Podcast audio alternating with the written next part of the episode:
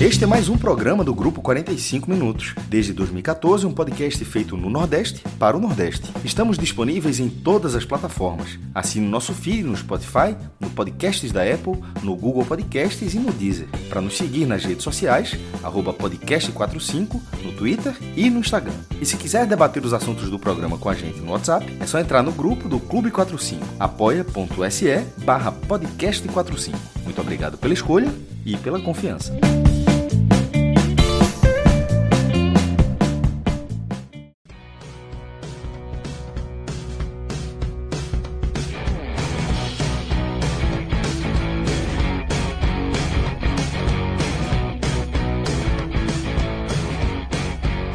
Fala galera, ligado aqui no podcast 45 minutos. Estamos passando aqui mais uma edição do Telecast nessa noite de sábado, dia 3 de junho. São 19 horas e 13 minutos. Eu sou o Lucas Leozzi, estou aqui nesse momento com Cláudio Santana e com Anderson Malaguti. Iniciando esse programa aqui, onde a gente vai analisar três jogos do Nordestino, é, se debruçando sobre quatro times. É, primeiro a vitória do Náutico sobre o Pouso Alegre por 1 a 0 depois tem a vitória do Santa Cruz na Série D, e depois tem o um empate entre Fortaleza e Bahia pela Série A do Campeonato Brasileiro. E a gente vai começar, Cláudio, com a vitória do Náutico. É, queria que você trouxesse aí a tua visão de como é que foi esse 1x0 com o gol de Denilson, estreia de Marchiori. É um programa aqui que a gente tem muita coisa para falar, né? Tem que falar do jogo, tem que falar do impacto de Marchiori no jogo e os impactos positivos que Marchiori pode ter e certamente terá no Náutico daqui para frente, Cláudio. Fala Lucas, Malaguti, todo mundo está acompanhando aqui. É uma vitória importantíssima para o Náutico, né? Assim, uma vitória que coloca o Náutico no G8 pela primeira vez. É, inicialmente no, no, até no G4, né? No quarto lugar, mas deve perder alguma posição. Mas, assim, pegou, G... pegou um elevador absurdo, né? Oito posições Exatamente. só vitória. Tudo bem que é. falta muita gente jogar e tal, mas oito posições. É, mas assim, entrou no G8, né? Faltava essa vitória fora de casa, primeira vitória fora de casa do Náutico na Série de C e na estreia de Marchiori, né? E minha sensação, de assim que Marchiori foi anunciado no, no, início da semana, é que tem aqueles treinadores que assumem um time e eles ouvem os auxiliares da casa e buscam algumas referências. Desde que Marchiori chegou no Náutico na primeira coletiva, eu tinha a sensação de que ele iria mudar muito o Náutico. E a gente não sabia se ia ser para bom ou para ruim. Mas o Náutico precisava de uma mudança desse estilo. Acho que se, se Marchiori chegasse e mantivesse o que Otávio e Dado fizeram, não ia funcionar. E, e Marchiori tentou fazer uma mudança grande e deu certo. É, é, o Náutico não apresentou um grande futebol, mas apresentou um futebol eficiente e muito mais equilibrado do que vinha apresentando. E a mudança foi muito drástica, porque o Náutico sai de um 4-3-3 para um, um 3-4-3 atacando e um 5-4-1 defendendo. E aí, é uma linha de três na, na, na defesa, né, com, com Renan Siqueira na esquerda, Denilson e, e, e Danilo Cardoso, né, a, a, os três zagueiros, Vitor Ferraz na ala direita e o, o, Diego, Diego Matos na ala esquerda, Jean Mangabeira e Souza no meio campo, um ataque com Vilheiro, Jael e Gabriel Santiago. E a partir dessa formação, o Náutico se mostrou muito mais equilibrado. É, é, desde o início do jogo, o Náutico conseguiu povoar o meio campo, dificultou muito o jogo para o Pouso Alegre e, e, e, criou chance. Né? No primeiro tempo, o Náutico, a, a, estratégia parecia muito clara de travar o jogo e contra-atacar. E aí o Náutico até criou uma chance antes de abrir o placar, né? O Náutico abriu o placar com o Denilson aos 19 minutos do primeiro tempo, mas aos 17 teve uma grande chance com o Vilheiro. O Vilheiro rouba a bola no meio campo. O Náutico estava todo atrás do, dali no meio campo. O Vilheiro consegue roubar a bola no meio campo, avança sozinho. E aí sai na cara do goleiro e tenta dar cobertura. Eu até tuitei, veja, Vilheiro não é um cara que sabe finalizar. É, é quase um inimigo do gol. Aí o cara sai na cara do goleiro, quer inventar, pô, facilita, ô, ô, simplifica. Eu, eu, só queria fazer um parêntese nesse lance, porque eu sabia que tu ia comentar. Eu queria, eu queria ter visto a reação de Cook nesse lance. Não, porra, né? Veja. É, porque Cook deve ter Cook, ficado puta é, vida, né? Muito, porque a gente já, já trabalhou internamente com ele e sabe que em lances assim ele. Ainda mais ele que é um cara que tá lá para ajudar, finalizar, ele é possível. Nossa, eu imagino o quanto ele deve ter ficado puto da vida do cara desse ah. lance aí. E assim, a finalização não foi péssima, mas um pouquinho de capricho. Mas assim, é um cara que não tem intimidade com o gol. Facilita, simplifica. Uma, uma, como, como o próprio Cuco fala, de chapa. Aí de chapa ali no canto, tira do goleiro, era gol. E assim, é, é, por sorte do Náutico, que esse gol não fez falta. Porque dois minutos depois tem um cruzamento de Souza, e aí vale ressaltar um legado de Dado Cavalcante, né? De, de da bola parada. Grande parte dos gols do Náutico nessa temporada tem sido bola parada. Souza é, é, cobrou escanteio e, e fez o gol de cabeça, o goleiro ainda tentou tirar. É, o Náutico faz 1 a 0 foi muito importante sair na frente, porque depois o, o Pouso Alegre começou a avançar as linhas e o Náutico segurando. E se a gente fizer uma análise geral, é, por mais que o Náutico tenha tomado pressão, principalmente no segundo tempo, né, o segundo tempo foi quase todo de domínio do Pouso Alegre, mas o Náutico, a, a bola não entrava muito na área e passou muito por essa linha de cinco, ali, principalmente esses três zagueiros, que protegeram muito bem a área do Náutico. E as grandes chances do, do Pouso Alegre foram de fora da área, é, ou bola parada ou fora da área, chute de fora da área. Teve até uma bola na trave no final do jogo. Mas é, eu acho que foi muito eficiente essa, essa estratégia de, de Marchiori. É, não sei como vai funcionar um jogo em casa, enfim, são, é, é, é uma coisa para você pensar no futuro. Terça-feira já tem uma volta redonda. Mas para esse jogo, a formação tinha me agradado muito desde o treinamento, desde o primeiro treinamento de Marchiori. É, ele chegou a trabalhar com Diego Ferreira na lateral direita, na ala direita, com Vitor Ferraz como zagueiro pela direita. Mudou, Vitor Ferraz virou ala, ele colocou o Denilson e foi muito eficiente. É, é, acho que o Náutico conseguiu equilibrar bem e potencializou, é, é acho que os três setores. É, acho que Jael fez uma partida até é, ok, na, na, medida do possível. Não teve grandes chances, mas fez uma partida ok. o Vitor Ferraz errou muito individualmente, mas todos os setores conseguiram é, ser equilibrado. Obviamente não está perfeito, está longe de estar tá perfeito. O Náutico ainda precisa melhorar a transição ofensiva, principalmente, mas é, em outras lives eu sempre falei, o Náutico precisava organizar a cozinha. Eu acho que hoje foi o primeiro passo para organizar a cozinha. Não sofreu gols, apesar de ter sofrido pressão, mas o Pouso Alegre não teve chances claras de gol, porque o Náutico não cedeu espaço, e era o que o Náutico precisava. Acabou que a bola parada fez diferença na frente e defensivamente o Náutico conseguiu se, se segurar. Então, é, Marqueiro tem um bom início de trabalho com a vitória fora de casa, a né? primeira vitória fora de casa do Náutico. Entra no G8 pela primeira vez também. Então, é uma, uma onda positiva que o Náutico consegue criar, consegue dar uma virada de chave que antes desse jogo era inimaginável. Acho que todo mundo saiu, assinava um 0 a 0 tranquilamente. Uma linha de 5 na defesa, disse, não, 0 a 0 tá ótimo. E o Náutico conseguiu vencer é, entrou no G8 e, e, e, foi muito eficiente. Então, Marchiori começou a, a, a virar a chave do Náutico é, a partir da formação e funcionou. Acho que deu certo é, na medida do possível e, como eu disse, com, obviamente com passos ainda a, a serem dados. Mas organizar a casa na defesa foi o primeiro passo nessa linha de cinco, variando, né, com três zagueiros, depois uma linha de cinco sem a bola, mas foi muito é, é, eficiente e correto o que Marchiori fez. Ele conseguiu é, é, fazer com que o Náutico tivesse jogadas pelas laterais e não sofresse tanto na defesa, protegendo muito bem a área. Né? Os três zagueiros, até um spoiler, né? É, é muito difícil, eu não consigo apontar um, um, um, grande diferencial positivo do Náutico, um grande jogador assim, que tenha feito a diferença positivamente. Eu acho que o coletivo, seis, sete jogadores foram bem ali. Negativo é mais fácil apontar, mas dos positivos, passou muito por, esses, por esse sistema defensivo do Náutico, que, que funcionou bem. É, não, acho, vou até pedir ajuda do Malagote na hora de, de, escolher o pódio positivo, mas dificilmente vai fugir ali da defesa. Os negativos vai ser mais fácil, porque teve alguns jogadores, poucos jogadores, na verdade, que destoaram, mas coletivamente o Náutico funcionou muito bem, principalmente a partir da defesa. Então, abre um cenário ali positivo de que o Náutico tem potencial para crescer, mas que a diretoria não leve esse resultado como uma regra e ah, não, esse elenco serve para subir. Não serve. Então, precisa de reforços, principalmente no ataque. Hoje se mostrou, é, é, mais uma vez, clara a necessidade de reforço no ataque, porque se o Náutico tivesse um ponta melhor, um banco de reserva melhor, o Náutico no contra-ataque tinha sofrido menos. E o juiz dá 10 minutos de acréscimo, tem um sofrimentozinho ali que, que se Náutico tivesse um, um, uma qualidade melhor ofensiva, é, tinha sido um 2 a 0 um 3 a 0 3 a 1 2 a 1 não sei. Mas tinha sido um pouco mais tranquilo. É, é, é acho que o, a qualidade, a falta de qualidade técnica do Pouso Alegre é, é, também ajudou o Náutico nesse contexto. Mas o Náutico não, não tem nada a ver com isso.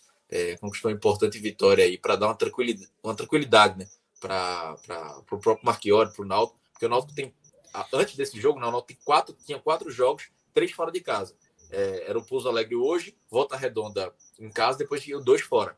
Então era uma sequência muito pesada que poderia complicar muito o Náutico na briga até contra o rebaixamento. Agora não, o Náutico ganha fora de casa, recupera os pontos perdidos contra o América de Natal, entra no G8 e já começa a vislumbrar uma briga de fato por acesso. Mas, como eu disse, que, que, que seja uma briga de fato por acesso, mas que a diretoria enxergue que precise de reforço, principalmente no, no ataque, porque é o grande calo hoje do Náutico. Coletivamente, o Marchiori organizou a defesa, embora ainda precise de ajuste. Mas no ataque é, é, é, é qualidade que falta, não é só ajuste tático que o Náutico precisa. Malaguti, nada melhor do que começar ganhando é, e começar ganhando num jogo difícil, um jogo encardido aí para a Série C e com seu time mostrando coisas positivas, é, né? É, já é um pouco do trabalho de Marchiori. Não dá para dizer que a ah, é um jogo só, está longe de atingir a excelência, está longe de atingir com certeza o que ele quer, o que ele planeja. Mas eu tenho certeza que Marchiori volta para o Recife satisfeito com ter visto é, o que ele pediu, o que ele, o que ele tentou implantar durante esses treinamentos que ele teve em campo hoje, né? Isso aí, Lucas. Primeiramente, boa noite a você, boa noite a Cláudio e boa noite a quem está nos assistindo agora, mas também quem está nos escutando. Então, bom dia, boa tarde, boa noite, independente do horário que vocês estão vendo e ouvindo o programa de hoje. Sim, um, foi fundamental para o Marchiori. Veja, são poucos dias de trabalho, mas já foi nítido é, um pouco do DNA que ele quer botar em, em, campo. E ele falou justamente isso na coletiva dele, como o Cláudio bem mencionou. Então, é, se sairia de lá hoje com a mesma cara do que foi que, que tinha sido é, o Otávio Augusto, ainda no, quando estava com interino, ou com a cara de dado, talvez não ficaria tão legal. Mas sim, já, já tem uma cara dele aí, principalmente nesse setor defensivo, que é, não deixou de sofrer, sofreu, é verdade, né? Assim, não foi uma, uma pressão absurda do Pouso Alegre, principalmente no segundo tempo, mas foi, uma, foi um sofrimento é, equilibrado. Eu digo assim no sentido de que o Náutico soube sofrer, né? Soube sofrer, se defendeu bem. É, as, as, chances que o Pouso Alegre teve foram chances que não foram tão claras, né? Porque principalmente não conseguiu penetrar dentro da área, foram mais é, chutes, né, de fora da área. Mas sim, já é uma cara de Marchiori, Marchiori já tem esse, esse acesso no currículo. Eu acredito que o, o, primeiro passo dele, nesse primeiro momento, foi estancar esses problemas defensivos, conseguiu. É, mas eu acho que principalmente o que fica desse jogo hoje é recuperar os dois pontos perdidos em casa contra, contra o América, porque, bem como o Cláudio falou, por mais que vai para um jogo em casa agora, poderia até, diante de um resultado negativo hoje, ficar muito longe do G8, mas principalmente depois, porque vão ser depois do Volta Redonda, são mais dois jogos fora, né? E que fique registrado aqui, se o Náutico não deixa. É, consegue os dois pontos a mais, que te, teoricamente poderia ter vencido o América em casa, o Náutico poderia dormir hoje, sábado, na liderança, né? Porque hoje a, a, a diferença é, do Náutico, eu vou até checar aqui, São Bernardo. São Bernardo é o primeiro que está, nesse momento, em primeiro, é apenas dois pontos. Então, foi fundamental hoje conseguir essa primeira vitória fora. São aí mais de 80 dias que o Náutico não vencia fora de casa, que, deixa, que, que fique registrado aqui, porque é, a última vitória fora tinha sido contra o Maguari, no Campeonato Pernambucano, lá no dia 18 de, de março. Né? A primeira vitória fora de casa já é, tinha conseguido, é, nos dois jogos fora de casa, duas derrotas, então, assim, consegue já, logo de cara, logo no comecinho, assim, é, também acabar com esse je, je, jejum. E mas o Náutico ainda tem muito que melhorar, muito, porque assim, é, ok, o Náutico ganhou, mas foram três pontos que valeram pelos três pontos. A verdade é essa, né? A verdade é essa. Foram três, assim, o, o conceito de jogo feio, no meu modo de ver, foi atualizado nesse jogo, porque o Náutico teve poucas chances no jogo. O Pouso Alegre é um time que pouco ofereceu também é, como adversário.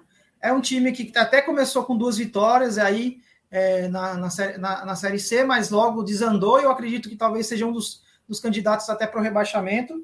Mas foi um jogo muito fraco, muito fraco tecnicamente. O Náutico é, pouco soube também é, atacar no jogo. É, o Cláudio falou do lance de, de Polvigeiro. É, a sorte que foram poucos minutos depois que o Náutico fez o gol, né?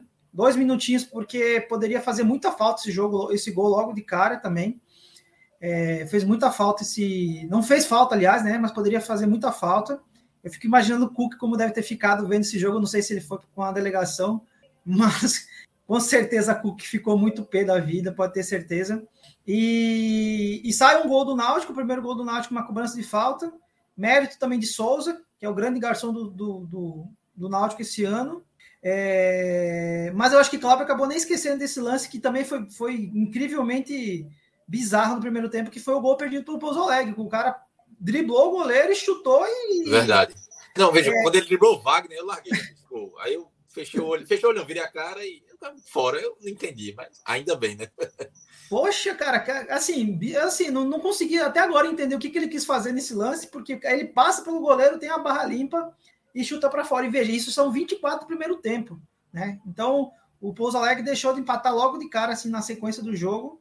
É, e aí o jogo vai para o segundo tempo, é, o Pouso Alegre é, entendendo o, a, é, já indo para o vestiário com, com é, atrás do placar, volta com três substituições e aí passa a dominar o jogo, mas é, o segundo tempo muito chato também, com poucas chances, e o Náutico soube sofrer, mas dessa vez sofreu, foi um, um sofrimento consciente, porque a defesa foi o ponto forte hoje, é, os dois estreantes, né, na, como titular hoje, tanto o Danilo quanto o Renan, não fizeram uma, partida absurda, mas é, corresponderam. Então fica de ponto positivo, sim, para a sequência.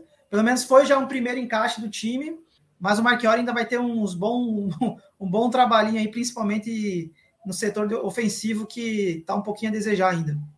Ô, Lucas e Mala, só para complementar, né, que é, Marqueiro falou na, na coletiva de, de, apresentação dele de que o Náutico ele queria competitividade do Náutico e que não adiantava ter um futebol bonito e tal, que tinha que ter resultado. Série C é muito isso. E eu concordo, assim, óbvio que eu queria ver o Náutico jogando bonito, jogando saída de trás, mas pô, a gente tem que entender que a realidade da Série C é muito diferente. Então, assim, o jogo de hoje foi feio, é, foi muito ruim, o segundo tempo foi chato, mas assim, um chato que o Náutico fez o jogo ser chato. O Náutico, na, na, na proposta de jogo dele, de travar o jogo e contra-atacar, o Náutico foi eficiente, não conseguiu contra-atacar, mas conseguiu travar o jogo de, de segurar o resultado. Então, é, é, eu entendo e gosto, nesse contexto de Série C, da, da proposta de Marchiori, de fazer futebol eficiente, chato, mas de resultado. Eu acho que, é que o Náutico precisa muito disso. O Náutico teve isso, é, se a gente pegar 2019, o ano, o ano que o Náutico subiu, tinha Márcio Goiano, que gostava de ter a posse de bola, era um futebol que tinha troca de passes, mas a qualidade de jogadores não conseguia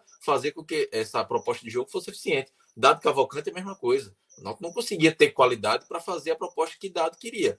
Marchiori entendeu isso. Eu acho que, na, na verdade, não é nem que Marchiori entendeu isso. Ele tem essa proposta de. Ele treinou clubes de Série D, de Copa Paulista, né, como a Portuguesa, o Oeste, é, o ABC ano passado. Então ele organiza a casa e busca eficiência busca o resultado. Eu acho que é isso que o Náutico precisa na Série C. Eu acho que grande parte dos times tem que fazer isso na Série C e na Série D. Não adianta você querer ter um futebol bonito. Quanto mais no fundo, quanto mais no fundo você tiver, mais o futebol eficiente, futebol eficiente do resultado tem que jogar. Série C, Série D nem se fala, mas na Série C também. Na Série B também, eventualmente. Não dá para você brincar de jogar, ah, vou jogar um futebol bonito. Não, meu amigo. Você tem que sair do fundo do posto para poder sonhar em jogador, jogar futebol bonito. E é isso. Exatamente. Eu achei a coletiva de apresentação dele muito boa, assim. E eu senti que, que mandou, passou um recado que a torcida do Náutico comprou ali e estava precisando disso, dessa relação, dessa sinergia. Então, acho que tem tudo para ser uma relação muito boa. É óbvio que os resultados precisam vir. É? Você não, não pode ter só. Tem, tem que estar junto do resultado. Tudo isso tem que estar aliado ao resultado. Toda essa teoria que a gente está falando aqui, do que é ideal, do que não é e tal, tem que ter o resultado. É 1 a 0 tá bom. Ninguém quer 3, 4, 5 a 0 todo jogo, não. Tenho certeza que fizer uma enquete na torcida do Náutico. 1 a 0 até o final. Assim, é óbvio vai dar espetáculo jogo nenhum, vai subir, acabou-se. E, e, passou muito por, pelo que o Marqueiro falou, né? Competitividade. Eu vi alguns torcedores falar: ah, o jogo foi feio. Velho, Série C, 19 jogos na primeira fase do Náutico, 18, 17, 16 vai ser feio. Não adianta querer bonito, não, um futebol bonito, não, porque não, tem, não há qualidade técnica para isso. Mas é, é, eu acho que é, o, o, que Marchiori tentou implementar, hoje o Náutico foi muito competitivo. É, como o Alaguti falou, é, o Náutico soube sofrer porque muitas vezes acontece do saber sofrer, você tomar uma pressão, bola na trave, aquele sufoco todo. Hoje não. O, o Pouso Alegre tinha posse de bola, mas não era uma pressão que deu medo. Deu um chute fora da área que bateu na trave. Podia, podia ter acontecido. Mas não foi aquela de Wagner fazer grandes defesas, como aconteceu várias vezes. Wagner hoje não vai entrar no pódio dos melhores porque ele não fez grandes defesas. Não precisou. A defesa conseguiu proteger muito bem, proteger a área e o Pouso Alegre, o Pouso Alegre não conseguiu entrar é, na área do Náutico. Então, essa competitividade que, que Marquero conseguiu implementar é, é, foi, foi positiva e deu certo. É, eu tive até informações que, que os, os próprios jogadores é, é, gostaram da primeira semana de Marquinhos. Obviamente que ninguém ia dizer que não tinha gostado, mas observaram já uma diferença no modelo de trabalhar. E aí eu não estou dizendo o que é certo e o que é errado, mas para esse momento o Náutico precisava de uma mudança drástica para entender o que era a Série C. E aconteceu. Então essa mudança drástica já aconteceu com eficiência no jogo e com resultado. Então é, acho que o Marquinhos, o primeiro passo que ele deu, ele conseguiu ser, ser muito é, é, preciso no que o Náutico necessitava para o momento. Era um jogo feio, mas eficiente, organizando a cozinha, organizando a defesa, e o Náutico conseguiu é, passar desse jogo aí sem, sem grandes sustos, apesar do placar apertado. Mas, como eu disse, tirando uma bola na trave de um chute de fora da área, Wagner, Wagner teve muito pouco trabalho. É, e detalhe que essa bola na trave foi aos 52 do segundo tempo, né?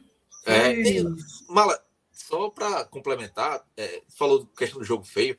Eu achei o jogo tão feio que eu achei desnecessário 10 minutos. Sem, sem clubismo. mas assim, assim, achei exagerado. Eu não vi jogo para 10 minutos de acréscimo. Também não achei. Também não, não achei. achei. Mas foi só para dar um pouquinho mais de emoção, né? Mas ainda bem que deu certo. É. É, olhando para frente, Cláudio Malaguti, é, é, óbvio que o Náutico vai para o mercado, o Náutico é inevitável. Já iria, eu acho que mesmo se tivesse mantido dado, é, mas é inevitável. Chega um treinador, é uma nova filosofia, tem os jogadores de confiança dele. É, que, onde, é que, onde é que são as carências do Náutico? Quais são as carências que vocês enxergam como prioridades é, para o Náutico fazer nesse mercado? E também as, vamos colocar assim, o segundo escalão de contratações, onde é que o Náutico pode se reforçar, que pode dar essa, essa mão de obra aí, essa força de trabalho para a Marchiori. É, eu acho que o primeiro passo que o Náutico tinha que fazer, eu acho que já fez, a gente está vendo agora já algumas primeiras atuações, tanto de Danilo Cirqueira, é, Danilo Cardoso e Renan Cirqueira, que acho que era o setor que precisava mais, porque com a saída de Paulo Miranda, enfim, ficou um setor muito carente. Já vieram essas primeiras peças, então esses primeiros jogos já estão dando alguma, alguns sinais que pode ser que dê uma, uma melhorada no setor. Talvez um nome mais experiente para a função, para esse setor seria interessante também porque pode ser que chegue algum momento, principalmente na segunda fase, com, com porque o campeonato é dividido em duas fases, né? A primeira você tem que ficar entre os oito, né? Que é mais teoricamente eu acho que é mais fácil, mas o campeonato mesmo, para mim, é na segunda fase, onde são divididos lá os dois grupos, né? E talvez nessa fase seja interessante trazer sim um zagueiro experiente, porque nessa hora que a malandragem pode ser uma carta na manga, né? Um zagueiro experiente que chegue no árbitro, que dá uma cutucada no atacante adversário. É, então, assim, no setor hoje está é, tá reforçado, mas eu pensaria daqui um pouquinho mais para frente trazer sim um zagueiro, um zagueiro mais experiente. Mas a função hoje, o, o setor que mais precisa para mim no Náutico hoje, eu acho que ainda é o ataque, principalmente dois pontas. Eu acho que não é a primeira vez que a gente fala isso, mas acho que tanto o Jael quanto o Júlio precisaria de, um, de uma sombra, de um terceiro nome, até para aumentar ainda mais a competitividade entre os dois, porque é como a gente sempre vem falando, quando joga Jael, pede Júlio, quando joga Júlio, pede Jael. E só que chega um momento que os dois não estão bem. Eu acho que até hoje o Jael foi até um, uma peça mais ativa, né? É, e Júlio hoje foi muito mal, errou tudo, errou tudo, a verdade é essa. Mas Teve um bizarro ali, foi na entrada da área, driblar, sei lá, se enrolou todo. Foi, é. Entrou muito mal.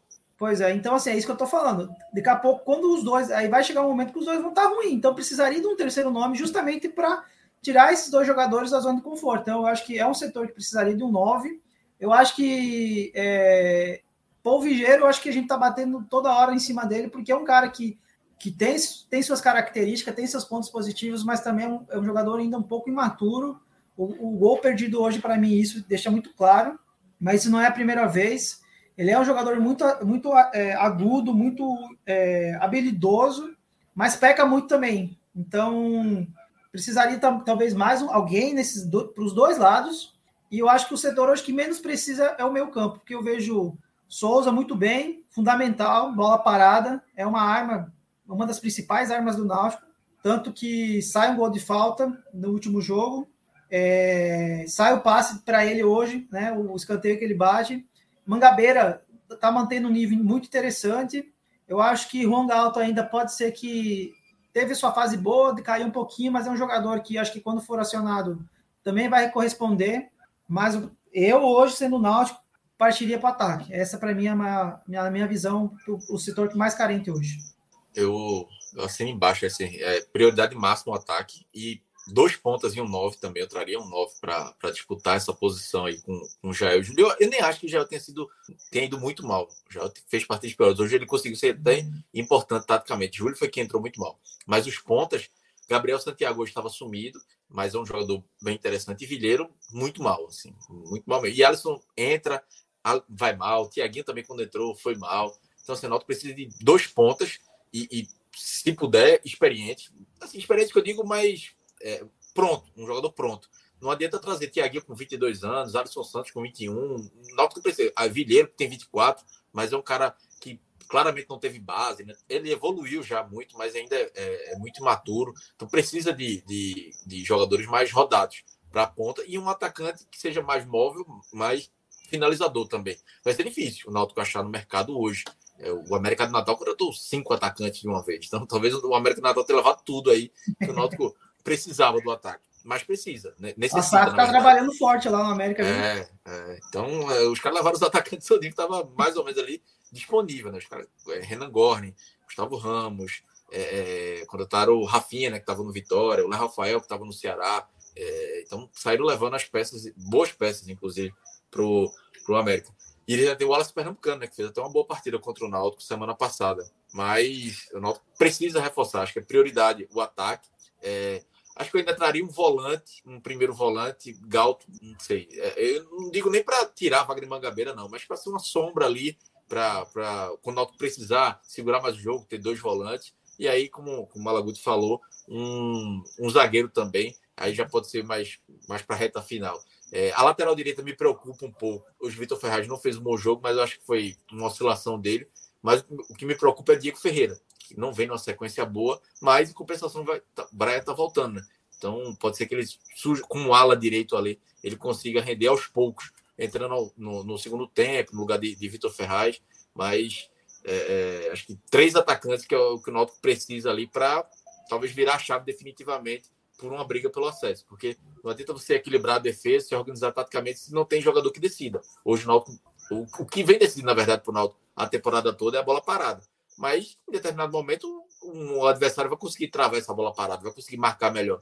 É, então o Náutico precisa que, com a bola rolando, tenha um, jogador decisivo lá na frente, ou um ponta, ou um centroavante, mas precisa de um, de um definidor é, mais eficiente que hoje o Náutico não tem, na verdade, não tem desde o do início do ano. Né? Tá oscila. Júlio decidiu alguns momentos, já eu decidi outros, mas nenhum dos dois conseguiu ser 100% confiável para a torcida. Então, é, é, o Náutico está querendo isso, né? o Náutico está querendo jogadores para o ataque e, e, não tem para onde correr. Ou, ou, ou, busca o atacante ou a briga pelo, pelo acesso vai ficar muito distante. Ó, não, não é superchat, mas é da nossa equipe aqui, eu vou ler. Vitor Aguiar mandou aqui no chat da gente. É, para tu, Cláudio. Álvaro no América é boa peça também. E se você queria a volta? Veja, é, é, um jogador que eu não gosto muito, mas dada o nível do ataque do Náutico, ele seria titular hoje, mas não, não resolveria. Eu acho que não resolveria. É, o, o, América contratou, né? Acho que para o América é uma opção até interessante. Mas o Náutico hoje não precisa de um cara que seja um pouco melhor que o Vilheiro. Tem que ser um cara muito melhor que o Vilheiro para decidir. Ou e Álvaro até pode jogar como 9 também. Mas assim, a, a, fase que ele viveu no Náutico em 2019 foi uma fase, foi uma, uma grande fase naquela reta final, a partir da última rodada da, da, da primeira fase, até ele decidir contra o Paysandu, contra o Juventude e, e, na final contra o Sampaio Corrêa. Foram ali seis jogos, sete, sete jogos, ele fez seis gols. E tudo de cabeça. E eu, eu lembro muito bem que eram jogos que ele estava sumido, ele jogava na ponta, entrava na área e tinha um cruzamento ele, de cabeça, gol. É, era um futebol que ele não era. Ele não estava entre os melhores em campo, mas decidia. É, foi uma fase muito decisiva. No Ceará também, né? Ele teve, fez alguns, alguns gols, mas em nenhum momento agradou tanto. É... Chegou, né? Acho que os primeiros jogos dele ele deve ter feito uns dois, é. três gols ali, tudo nesse, que... nesse estilo aí. O Ceará vai emprestar, contratou há pouco tempo já vai emprestar para o América porque não, não viu muito futebol dele. É a realidade dele. É, acho que ele é melhor que Eu acho que até a contratação acho que foi uma surpresa para mim. Eu acho que foi, isso foi, não, foi, foi, um foi, inacreditável a contratação do Ceará. Foi. Ah. E para nós foi um negócio assim, inexplicável também. É, são assim, seis jogos e dois gols. Eu, tava, eu fui checar agora. No Ceará. No, no Ceará. Veja, não, não são números ruins, mas não mas é, é pouco, né? Também. É, é, é um recorte é pequeno, pouco, mas assim, eu acho, eu acho que é um, um jogador que poderia render na, na Série C, eu acho que rende, mas não resolveram o problema do Náutico. Então, para apostar em Álvaro e tentar uma, outro nome, eu tentaria outro nome, assim. É, acho que Álvaro, e além das lesões, enfim, passou três anos no Náutico, né? Já, acho que já. A, a, ele não chegaria com paciência do torcedor. É, melhor virar a página. Pro América eu não acho ruim, não. Eu acho que ele pode ser um jogador de segundo tempo pro América. O América fez tantas contratações pro ataque que ele é um banco ok. Eu acho é, um ele, não, okay. ele não chega para ser titular. É, pro Náutico, o Náutico precisa de um titular. Então, ele não seria o titular que o Náutico precisa. Kaique, Kaique. Vou indicar aqui, Kaique. eu, já, eu já disse, pagando, se a turma pagar, manda Kaique. Eu acho um grande nome? Pra a Série C, não, eu acho que vai sobrar na Série C. Sobraria, sobraria. Peraí, só, o problema é que o salário, o salário sobra demais pro Cinquentinha, cinquentinha para cada, cinquentinha para cada, tá valendo, tá valendo. Vamos, vamos, vamos tá fechar valendo. esse negócio? Vamos mandar a carta. dependesse da, meu amigo, se dependesse de mim, já tava, fazia tempo, tempo já tava, onde, onde ele quisesse. Só não tava cabe, onde ele cabe. Cinquentinha cabe, cinquentinha eu aceito. Cabe, cabe, exatamente. Então, vamos agora para os destaques. É... Positivos e negativos, Cláudio. Positivo, você disse que ia pedir ajuda a Malaguti. Então, façam aí a quatro mãos essa lista de destaques positivos e, e depois os negativos. Pode começar. Na verdade, veja, meu, meu, meu pódio positivo são os três zagueiros. Para mim, são os três zagueiros. E aí eu não consigo nem colocar o primeiro, segundo ou terceiro. Os três eu acho que foram no mesmo nível, mas aí eu, deixo, eu jogo essa bomba para a mala e ele decide aí. Pronto, eu acho que. Veja, eu, eu não. É porque a gente tem que falar alguém. A verdade é essa. É porque a gente tem que chamar alguém e dizer que foi um pódio. Mas eu não, eu não, vi, eu não vi nenhum jogador assim, um, um destaque muito grande no, no jogo hoje. A gente tá falando. Veja, muito... veja. Não tem, não tem ordem, não. Não precisa, não é obrigado, não. Tá. Se você perfeito. disser, ó, não teve ninguém, não teve ninguém, porra. Não precisa pintar aqui um jogador que foi o melhor em campo, destruiu. Não, não teve, não teve. Não, eu acho que não teve nenhum jogador que destruiu hoje. É, podemos citar sim alguns, tanto é, eu acho que é, Danilo foi bem, Renan foi bem também, Denil, os três foram bem. Eu citaria, além desses três, eu acho que o único que cabe para mim hoje foi Souza, porque é um cara, é, eu estou falando toda vez isso, mas é um jogador muito importante para o Náutico. Deu o passe, né? Fez a, deu a cobrança, deu assistência é, cobrou alguma outra falta, teve algum outro chute. É um jogador muito importante. Eu acho que desses, desses quatro não sairia. Agora, a posição de um para outro, eu não sei. É, e já eu só partindo... mais um, Mala. Só ah. Mangabeira. Eu gostei da partida do Mangabeira. Acho que ele. Mais uma boa partida assim dele de. Porque, vem, Mangabeira com a bola no pé, ele pega. Mas para destruir, eu acho que ele. É, não é um é. grande partida, não é muito acima da média, mas ele conseguiu dar um equilíbrio, vem conseguindo né, nos últimos jogos, dar um equilíbrio interessante no meio campo do Náutico. Perfeito. É, e partindo já para um pódio negativo, eu acho que para mim, Paul Vigeiro, porque o gol que perde para mim é inaceitável, não tiro isso da cabeça. É, alguns outros lances uh, muito assim que se perdeu, que que está insistindo. Então seria ele. Eu acho que eu também não gostei muito hoje do Vitor Ferraz, muito tímido e acho que só acho que só os dois merecem uma, uma menção. O Gabriel Santiago foi um pouquinho abaixo. Os jogadores que entraram, eu acho que também, assim, é, o, que, o que entrou mais cedo foi o Matheus Carvalho, né, é, Cláudio? Até é bom a gente citar, porque ele entra, acho que depois de um bom tempinho já, né, que estava que tava indo é, para querer entrar ou não, e, mas assim, entrou e eu não ouvi o nome dele. Acho que acho que não estou errado, não, né, Cláudio? Acho que a gente não ouviu o nome dele, né? Não, é. é até porque não estava muito na defesa, né? Mas. É. Mas veja, era um jogador que poderia dar um, poderia ser um escape, né? Mas e entrou e, e eu acho que não é a primeira vez que ele entra no segundo tempo e não faz nada. Enfim, talvez possa citar ele como um destaque negativo, porque dos jogadores que entraram, ele foi o que teve mais tempo, né? Mas claro, jogou pouquíssimo tempo, a dinâmica do jogo aí e tal, ok, poderia estar sendo muito injusto com ele. Mas no finalzinho da lista estaria ele o para mim assim é, os, os, dois que mais destoaram foi Vilheiro e, e Vitor Ferraz Vilheiro pô, errou muito, muitos contra-ataques com a bola no pé errando muito além do gol perdido né Vitor Ferraz no primeiro tempo errou muito também querendo deu um calcanhar que ele armou um contra-ataque pro Pouso Alegre assim querendo enfeitar demais quando não precisava no segundo tempo ele melhorou um pouco mas ainda assim fica com um destaque negativo. Mas, assim, manteria, ele daria sequência né, como ala direito. Acho que ele pode render muito nessa função, com, com, com responsabilidade de marcar, mas também chegando mais é, é, ao ataque. É... Gabriel Santiago, eu não acho nem que ele foi mal, acho que ele foi sumido, né? Ele ficou muito sumido ali. É, é, não, não, é que ele errou muito, mas ele que precisava algumas vezes Perfeito. dele, ele estava é, sumido. Matheus Carvalho, né? o Matheus Carvalho e Alisson, o Náutico precisava no segundo tempo para puxar contra-ataque, não entraram bem, ficou na lista mais abaixo. Mas principalmente o Matheus Carvalho, que já vem numa sequência ruim, ele estava machucado, voltou, mas antes dele se machucar, ele estava mal. Mas assim, acho que é, é, tanto positivo quanto negativo, acho que os que mais destoaram mesmo foram Vilheiro e Vitor Ferraz. Mas de resto, todo mundo ali teve uma, uma, uma média ok para um jogo feio, mas que o Náutico foi eficiente. Então, é, é, todo mundo ali passaria por média se arrastando. 6, 7, é, ninguém tiraria uma nota 9, mas. É, é, e os outros, esses dois que eu citei, tirariam uma nota um pouco mais abaixo. Mas de resto, acho que o Náutico foi bem, bem equilibrado. Eu acho que por isso que é, é, funcionou tão bem, de forma tão bem não, né? Mas funcionou de forma eficiente o desempenho do Náutico. É, Para terça-feira, como é que vocês projetam esse time? Uma repetição do, do, que foi em campo hoje? Acham que tem que ter algum tipo de mudança? Como é que vocês projetam para terça?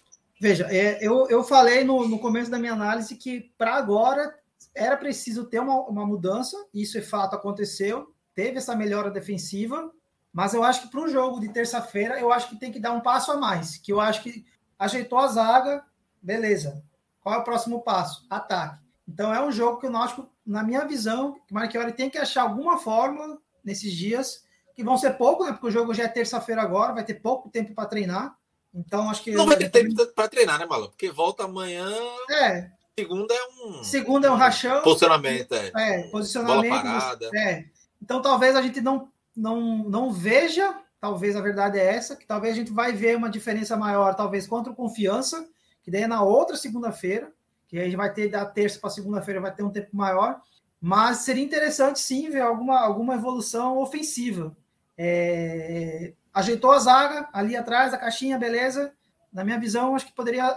Para um jogo que é um jogo contra o Volta Redonda, que fez um grande campeonato carioca, mas perdeu peças interessantes no mercado, que é aquela coisa, o time começa a se destacar no estadual, os times grandes vão lá e tiram né, os seus destaques. Tanto é que o Volta Redonda agora é só o 15 né? Vem de uma derrota, tá aí oscilando entre ganhar e perder, ganhou duas, perdeu quatro, mas é um jogo interessante que factível de, de sair com os três pontos. E a depender do resultado da tabela, pode ser um jogo que coloca o Náutico lá na, na ponta, bem mais de cima, né? Que é na, na liderança.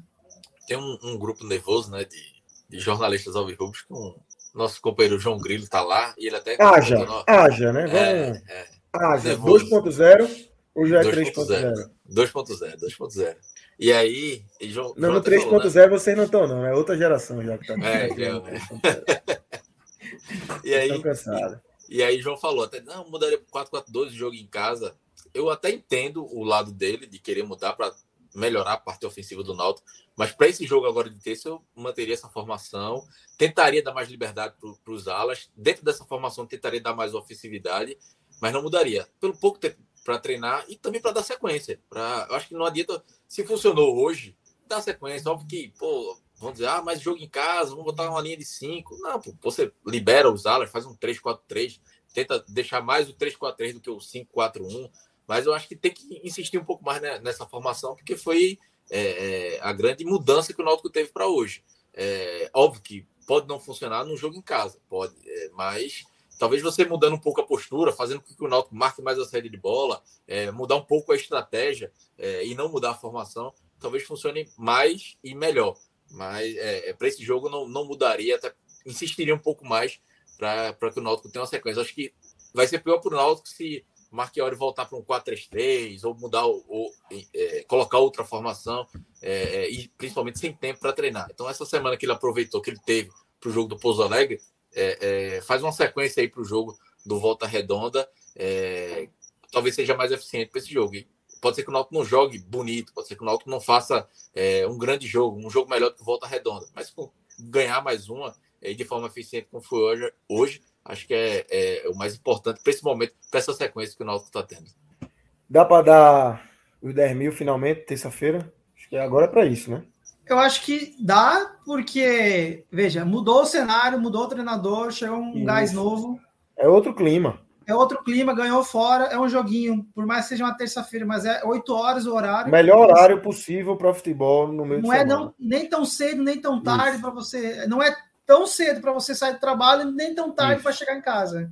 Você então, sai do então trabalho tranquilo, enfrenta o trânsito que, vai enfrentar é, naturalmente e chega. Eu acho que é, é bom você citar isso, porque não sei se essa a nossa conversa vai chegar na, na diretoria, no marketing, mas talvez seria um joguinho para você dar uma baixada no preço e trazer de volta o torcedor, porque, como eu estou falando, é, é, um jogo que se ganhar, vai escalar ainda mais, vai, vai entrar de, é, no G4 valendo, né? Porque, claro, tem mais jogos acontecendo nessa rodada amanhã, mas é um jogo que você pode ficar aí beirando a liderança. Então, eu, se fosse o Náutico, é, mudaria a política de, de preço para esse jogo, baixaria um pouquinho, traria, traria um atrativo a mais, que é um jogo que, se você botar 10 mil nos aflitos, vai com certeza vai ser um 12 segundo jogador, que eu acho que pode ser que até mais que 10 mil, a verdade é essa. Acho que depois de hoje, acho que bate mais 10 mil fácil. Eu acho, eu acho que o jogo contra o América de Natal, 8 mil, que sempre tem um, acho que sempre tem um pouquinho puxo para baixo, né? Acho que já deu perto ali, ali de 10 mil, já foi um bom público. Se comparar é, na, na, na Série C 2019, as primeiras rodadas do Náutico, os públicos eram de 3, 4 mil, já eram os aflitos. Agora o Náutico conseguiu dobrar, obviamente que o ideal é, seja a partir de 10 mil né, para o Náutico. Mas acho que, dá, acho que a torcida vai chegar pelo menos no mesmo nível, do, a mesma quantidade de torcedores do que, do que foi contra o América do Natal, que eu já acho um número ok é, para o momento do Náutico. Acho que essa mudança de comando, a vitória fora de casa também muda o ânimo do torcedor. Aquela vitória que o torcedor já, pô, acho que dá para acreditar nesse time aqui. É, dentro do G8, acho que é, o otimismo do torcedor muda muito. Por mais como a gente disse durante toda a live até agora, né? É, não foi um grande desempenho, mas o torcedor viu competitividade. Esperava muito disso com essa mudança de comando técnico. Então acho que é, acho que 8, 9 mil, acho que dá para chegar até, até 10. É, é, os preços dos ingressos eu nem, nem acho que esteja tão caro, mas. É, já, na verdade, até falaram no chat aqui que já está vendendo, e eu fui checar, de, de fato já está vendendo, acho que são os mesmos preços atuais. Não sei, é, já come, como já começou a vender, eu acho que, acho que até nem pode mudar os preços, né? É.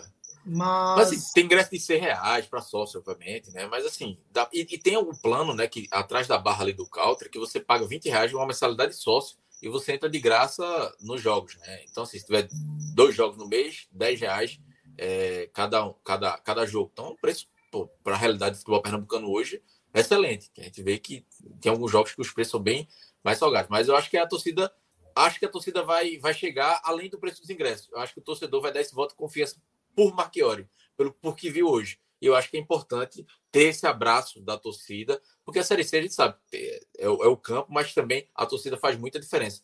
Com o Náutico aconteceu isso em, em 2019, né? Na reta final, quando a torcida com, compareceu em maior número, eu lembro de jogo contra Confiança, é, contra o Sampaio Corrêa também, na reta final até da, da, primeira fase, um jogo contra, o, contra o Botafogo da Paraíba também, é, é, lá em João Pessoa que a torcida foi, é, é, isso fez uma diferença grande. Então, por, por vezes, se o time não consegue na técnica, aquele empurrão no, na, na, na, partida do vindo do torcedor faz muita diferença. Então, acho que o torcedor, independentemente de preço de ingresso, acho que é, é, Marchiori, não que ele tenha pedido, mas ele merece esse, esse voto de confiança e para dar esse empurrãozinho a mais né, para o time, que ele já mostrou que o Náutico entrou nessa competitividade que ele queria. É, com, acho que com a força da torcida, isso pode ampliar ainda muito mais. Perfeito, galera. Acho que agora a gente encerra assim o Náutico. Eu queria primeiro, lá no começo da nossa live, eu, eu falei que quem estava aqui nos trabalhos técnicos era Pedro, mas não é Pedro. Eu confundi tudo, troquei as bolas. É Alan. E ele descontou em Malaguti, que foi lá no nosso Twitter e colocou que Anderson Magaluti Aí é foda. Já é o segundo, né, Malu? Que é, é. Foi Vinícius que chegar na redação fez a mesma coisa. Magalute. Magalute. Magalute. tá certo que Malaguti não é um nome comum, mas, porra, Magalute. Magalute. Marca, marca arroba para evitar qualquer problema, é mais fácil. Então, Magalute e, e Cláudio finalizando aí a, a análise do Náutico. É, eu queria chamar aqui o Beto Nacional nosso Felipe Assis está tá entrando aqui, imagino eu. mas eu queria trazer aqui o, o Bet Nacional para a gente dar uma passada aí, ver o que é que teve. O que é que tem muito jogo aí no domingo, né? É, deixa eu abrir, ampliar minha tela aqui também para poder enxergar o nosso Bet Nacional. Ai, Lembrar para vocês. Aí? Deu, deu, deu. A turma, não sei se a turma fez um, um Pix ou se isso foi ganhando. Se isso foi ganhando, foi gigante. Cresceu demais, porra. Se foi ganhando, foi a, gigante. A última vez que eu vi tava 1.500 conto. Porque isso era o padrão, né? E de repente teve um dia que sumiu. Ninguém sabe o que aconteceu. Agora voltou. Foi um mistério. A, a CPI do... tem, tem que acontecer. Eu acho que a turma, a turma viu e, e, botou de novo aqui para colocar logo. É, Alan, bota, pode botar Felipe na tela, tá? Felipe já tá por aí. Pode botar na tela aí. Meu Deus! Que é isso, porra? Tá parecendo é, é, Lucas Neto com esse. Tá, tá mesmo, tá mesmo. Tem que respeitar. E aí, Filipão? Boa Eu noite. Rapaz, que satisfação encontrar todos vocês aqui. Mala! Tamo Mala, junto, companheiro. Magalute. É, Maga, é Magalute agora, é Magalute. Rapaz, eu acho que vendo o Felipe é o único momento na minha vida que eu vejo que eu tenho mais cabelo que alguém. Rapaz. Já chegou apanhando. Eu estando, é, eu estando de boné, né? Eu estando de boné, ó, aparentemente, aí realmente parece que você tem mais mesmo, né? É isso, é isso. É, vamos fazer aqui o Beto Nacional. É, dá uma olhada na, na, nas apostas aí. Eu acho que teve uma de sexta que eu fiz. Eu acho que a gente. Bota aí. Eu, se eu não me engano, teve. Foi Criciúma. Bota lá abaixo ali. Aquela, era Criciúma e, e, e Vitória. Sobe, sobe, sobe, sobe, sobe, sobe. Não, pode... lá no começo, lá no começo, lá no começo. Ah, aí, aí era ganhou. Criciúma e Vitória, uma duplinha e deu bom. Deu bom, graças a Deus. um saldo bom, viu? Foi, foi bom. Foi Retorno bom. bom. 2, 3 a 0. Então aí, galera. Bet Nacional. Se cadastrem usando o código podcast45, ajuda muito aqui o nosso projeto, a nossa parceria com o Bet Nacional. Vamos ver o que é que tem aí para amanhã. Tem muito jogo amanhã no futebol brasileiro. É... Fecha aí. Tem o Leãozinho em campo. Acho que é o único do. Todo mundo já jogou, né? Vitória já jogou. Ceará já jogou. Fortaleza e Bahia, Náutico e Santos. Só falta esporte, né? Dos sete aqui que a gente, que a gente faz. Pode botar esse Leãozinho aí. Eu ia falar isso. Veja. Tá bom. Fechar o final de semana. Calma, perfeito. calma. Vamos, vamos juntar com alguém para crescer mais. Eu, eu só gosto de fazer dupla, pô. Santos e Inter, Fluminense e Red Bull. E esse Grêmio aí, Malaguti? Rapaz, veja, é um jogo né? de um 2 a 2 para um 3 a 2 aí, que é um jogo sempre muito equilibrado. Mas é. eu botaria Grêmio. Não sei se o Soares vai jogar. Eu tava vendo que podia ser poupado. Ele, é, ele postou a arte do jogo e tal, parece que vai, pelo menos para. É um jogo grande, viu? É um jogo que vai dar umas 40 mil pessoas, viu? É um, jogo, um jogão mesmo. Bota aí, vamos fazer um teste. Vale, custa nada. Bota aí. Bota aí, a gente bota 30, trintinha. Trintão tá valendo. Tá bom. Meu amigo, se der certo, tá uma grana boa. Vai, vai, dar bom de novo. Se der certo, vai dar bom de novo. Então tá aí, galera. betnacional.com, acessem, se cadastrem usando o código podcast45. É, e ajuda muito aqui o nosso projeto. É, parceiro da gente, acho que desde 2000 e 2020, começo de 2020, é, tá aqui com a gente. É, Bet Nacional, de muita credibilidade, fácil de site de, site de fácil acesso. É, você navega muito com muita simplicidade, faz o Pix, o dinheiro já está na conta, tira logo rapidamente, já recebe na sua conta também o seu retorno. www.betnacional.com Acessem aí e brinquem no Bet Nacional. Cláudio Malaguti, valeu, obrigadão aí por, pela participação Pera de vocês. aí, porra, os, os caras vão sair, é? Não, só ah, a gente. Deixa, pai, deixa eu dizer um negócio a tu. Fala. Deixa eu dizer um negócio tu. É, desde quando eu entrei, eu olhei assim, rapaz, quem é aquele cidadão que tá ali embaixo de Lucas e, e, e em cima de Malaguti? Eu olhei assim, quem é aquele cidadão? Pelo amor de Deus, eu achei tão diferente. Só eu conheci que era Cláudia por causa da voz. Depois eu digo, ah, rapaz. Você Ele tá meio estranho hoje, né, Felipe? Não sei. Tá meio diferente. É porque eu tô fazendo tá. meu celular hoje, aí tá. Olha, me diga uma coisa, e Iago não vai vir, não, é? Tá errado. Sei não. Sei não. Pelo amor, Iago, não invente não, viu? Entra Se tiver por aí, pode aí. aparecer. Se tiver por é. aí, pode aparecer. Ó, é, Felipe é injusto com o Iago, mas Iago é pé quente. O homem tá.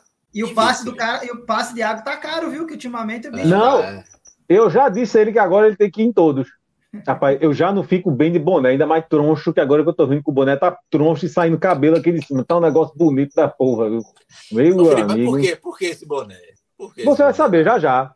Você vai saber já já. Ah, então. Ah, assista! Então assista! Ah, tá certo, tá certo. Isso tem um porquê, rapaz. Você acha que eu ia é, fazer uma presepada é, dessa é, do nada?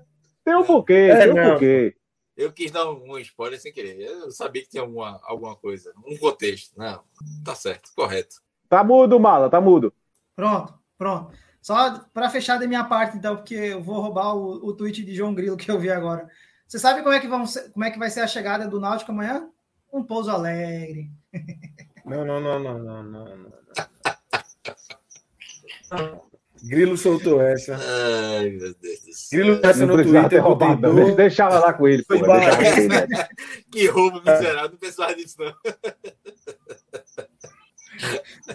Com essa eu me despeço. É, não, foi, foi ruim, foi ruim. Foi a pior parte da live, a verdade é essa. O resultado foi bom, mas. Ah. Galera, Caiu o homem. Ô, e eu pensando que tinha sido eu, pai. Minha internet aqui tá uma desgraça. Aí eu pensei que tinha sido eu. Não dá para antecipar o porquê do boné, não, né? Tem que ser no, durante o comentário. Já, né? já, já. É, durante, é durante, é. Mas é, é, vai ser logo no começo. Ô, Felipe, mas só, só eu, eu não vi, a gente não acompanhou o jogo do Santa, mas eu vi algumas críticas ao professor Felipe Conceição. Vai ter crítica de sua parte também? Ou, ou ele, hoje, hoje ele vai passar tranquilo? Tranquilo não, tranquilo não. Mas eu acho que as críticas foram mais por causa das substituições no, no segundo tempo. E principalmente quando, quando teve a expulsão, eu acho que não tinha muita, realmente muita coisa para fazer, não. Eu discordei de uma substituição, mas, enfim, não achei esse, esse pandemônio todo, não, em relação às substituições, né? Agora, se a crítica for porque, mais uma vez, o time né, é, é, é se, acaba, se apagou em campo, aí a, a crítica é mais do que pertinente, né? Mas embora ele discordou, né? Ele, ele na coletiva dele, é, não lembro agora quem foi que perguntou para ele, perguntou assim, é, é, ó, mais uma vez, o Santos depois de fazer 1 a 0 recuou.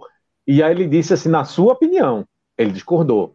Se eu tivesse fazendo a pergunta, eu ia dizer, sim, na minha opinião, mais uma vez recuou. Na sua não, o senhor discorda que o Santos recuou de novo, né? Então, mas é, a verdade é que ele discordou. Né? Ele discordou, ele acha que não, que foi circunstância de jogo, Santos não recuou, não. Né? Felipe Conceição tem esse problema, assim, de muitas vezes, não esse? sei se para proteger, é, um dos, né? Um dos. É. Mas ele, às vezes, altera o contexto do jogo para um, um, cenário que fique positivo para ele. Mas é, eu vi muita gente falando também, criticando essa questão do, do, do, do recuo do time, né? Que não é a primeira vez que acontece, Novo, né? obviamente. É. Voltou, o homem voltou. Tá mudo. Começou o telecast já, foi do, do Santa? Já voltei aqui. Eu dei uma enrolada aqui. Eu, foi bom, foi bom. A internet começou a oscilar, eu vim mais para perto do mudo aqui para fazer, colocar cabeado, mas agora foi, agora foi. Na sala ali tava, tava oscilando. Felipe já revelou, não, né? O motivo do, do chapéu, não, não né? Não, ainda não. Vai segurar a audiência. Segura a audiência, chama no Twitter aí, Alan. Bota no Twitter. Que... Porra, vale um cortezinho, viu? Felipe tá de chapéu e vai revelar daqui a pouco. Daqui a pouco tem Felipe é. assim revelando o motivo do chapéu. Então vamos começar. Cláudio e Mala estão liberados, se quiserem ficar, podem ficar também, mas. Vou para a audiência. Vamos embora. Valeu, galera. Olha, Valeu. Abraço. Abraço. Felipe Assis, meu amigo. Tudo certo? Queria te ouvir é, sobre essa vitória do Santa Cruz. Mais um em casa. 1 a 0 é, sobre o Souza. Gol de Emerson Galego. Primeiro, você foi a campo? Me respeitam, pelo amor de Deus. Você não, tem que perguntar se ficou em que lugar, chegou mas, mas, que horas. Mas às vezes o cara tem um, um, um compromisso inadiável, né? Não, Uma veja, aí é o pode. seguinte: dia de semana eu me lasco. É. Dia de semana eu me lasco.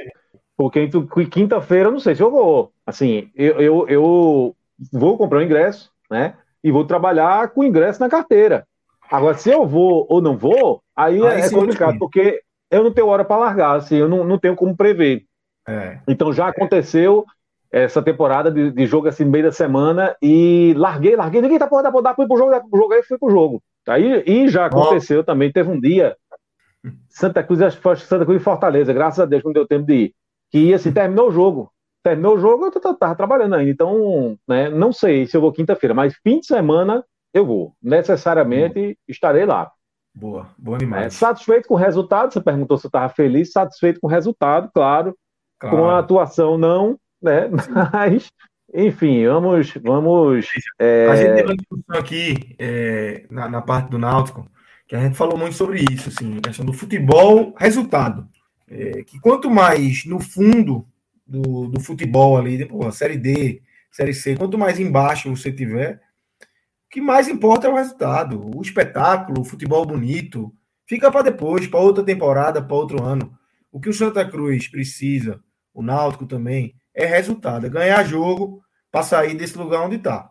E é isso. É, é, comemorar isso e vibrar por isso. Aconteceu. Mais uma vez em casa, o Santa Cruz consegue vencer 1 a 0 Gol de Emerson Galego. Eu queria tua análise, Felipe. Como é que você viu a construção desse 1 a 0 os pontos importantes aí que a gente precisa abordar para essa, essa vitória de Santa Cruz mais uma vez? Olha, tem certas comparações que eu odeio fazer, porque aí a pessoa diz, ah, quer dizer que você está comparando com tal coisa. Não, eu vou fazer a comparação somente porque eu vou falar de uma, de, de uma seleção, enfim, que todo mundo, que, que quem tem mais de, de, de 30, 35 tem na memória, só para a pessoa entender. Quando você falou assim, a coisa do jogar bem, não é só jogar bonito ou jogar feio.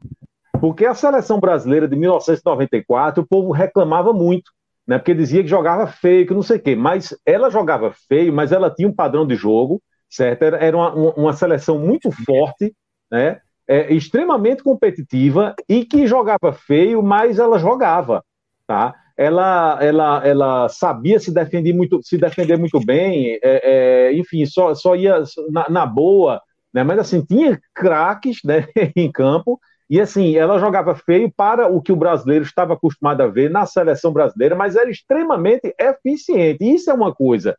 No caso é, é, desse time do Santa Cruz, ele está jogando feio para a Série D. Tá? E aí não é um jogar feio, mas objetivo. Porém, objetivo. O problema não é esse. É um time que está jogando feio porque ainda não encontrou um padrão de jogo em que ele, em que possa se sustentar nele para fazer o resultado. Ele está buscando, mas ainda não conseguiu. Essa é a preocupação. É que eu concordo que o que importa neste momento é o resultado. Porém, se não houver uma evolução né, nos próximos jogos, aí você fica com muito medo do que vai acontecer nas fases seguintes, tá? Mas eu acho que antes de falar do jogo, eu devo falar pouco desse jogo. É, tem tanta coisa que aconteceu no Santa Cruz nos últimos dias que tem vários pontos que eu queria tocar, né? Já que eu passo uma semana aqui sem, sem, sem falar sobre o Santa Cruz. Já agora não vou passar uma semana porque tem jogo na quinta, né? Então, assim, a primeira coisa, tem certos momentos na minha vida, certas coisas que eu fico me lembrando, assim, eu acho que é a segunda vez que eu vou citar aqui Ariano Suassuna, né? Porque ele fazia certas reflexões e, e, e de uma maneira muito didática, né? Ele falava, por exemplo, da, da capacidade do ser humano de pensar, sabe? Porque o, a principal diferença do ser humano para uma janela, sabe, para uma porta, para um cavalo, não é porque isso aqui é de vidro, não é porque o cavalo relincha, sabe? Não é, não é, não é nada disso. É porque o ser humano pensa. O ser humano tem a capacidade Ou de pensar, pensar. Né? Pronto, a gente chega lá já já. Então, veja, Ariano Suassuna, certa vez, falou deste objeto aqui, que é um pegador de roupa. Todo mundo conhece um pegador de roupa. Veja que coisa fantástica, né? São dois pedacinhos de madeira, um arame no meio. Quando você fecha, ele abre. Quando você abre, ó, ele fecha. Veja que coisa incrível, que coisa fantástica. Isso é o ser humano pensando na maneira de pegar uma roupa e prender no varal. Veja que, que coisa fantástica. Ele dizia isso, né? E aí, assim, tem certas coisas que aconteceram essa semana, é, nos últimos dias no Santa Cruz que me fazem, me fizeram, assim, me sentir na obrigação de fazer essa reflexão. Por exemplo, o Santa Cruz é, contra o Campinense colocou 30 mil pessoas no Arruda, excelente público, coisa e tal, né? Ganhou o jogo. Aí no jogo seguinte foi um jogo ruim. Foi um jogo que o Santa Cruz é, tinha a vitória nas mãos, né? esteve no, na frente do placar duas vezes e cedeu um empate inclusive no, no último minuto de jogo, sem jogar nada, recuado, retranqueiro, né? E isso, esse jogo deixou uma, uma, uma, a torcida muito insatisfeita com o time. No pós-jogo, assim, o, o clima era de muita insatisfação.